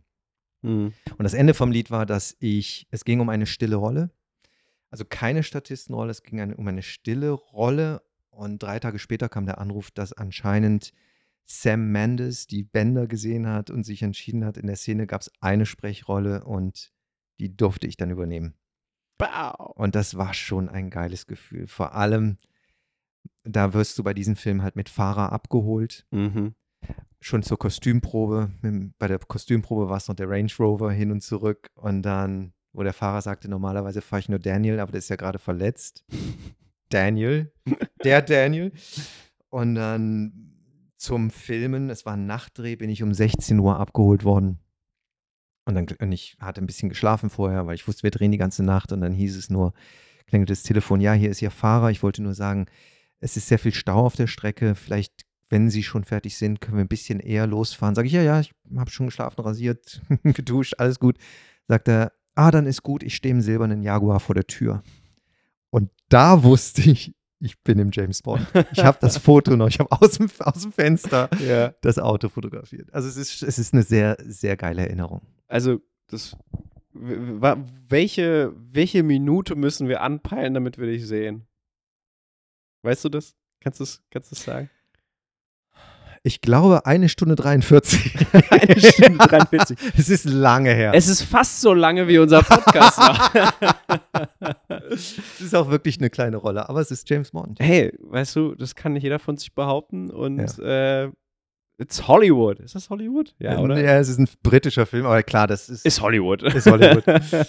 okay. Guido, ich danke dir. Vielen lieben Dank. Ich glaube, das war eine, ähm, also ich fand's cool. Ich hatte Spaß. Ich habe wieder viele Sachen gehört. Ähm, Finde ich auch immer wieder gut, sie häufiger zu hören. Also ich nehme immer wieder was mit. Äh, wie gesagt, man ist nie so richtig fertig, aber irgendwie ist es auch schön, dass man nie so fertig ist, weil ich glaube, die meisten Menschen, die fertig sind mit irgendwas, fragen sich so, ja und jetzt? genau. Ähm, deswegen eigentlich diese, dieser Prozess, Training ist es ja eigentlich auch. Im Training versuchen wir uns immer irgendwie zu verbessern und wir mögen das ja auch und es macht ja auch irgendwie Freude und macht ja auch Spaß. Ähm, und das ist ja, das ist ja irgendwie das Ding daran. Und so ist es ja letztendlich mit, mit Mindset und all den Themen halt auch. Also vielen lieben Dank. Vielen Dank, dass du dir Zeit genommen hast. Ich hoffe, die Leute da draußen, oder ich bin mir sicher, die Leute da draußen werden es sehr wertschätzen, was du so alles mitgegeben, uns mitgeben Ich hatte hast. einen Mordspaß. Sehr gut. Wir freuen uns auf das Buch. Gucken, was für ein Titel es, wird. Äh, und uns, uns un, unaufgeklärtes Pack wird dieses Buch auf jeden Fall gut tun.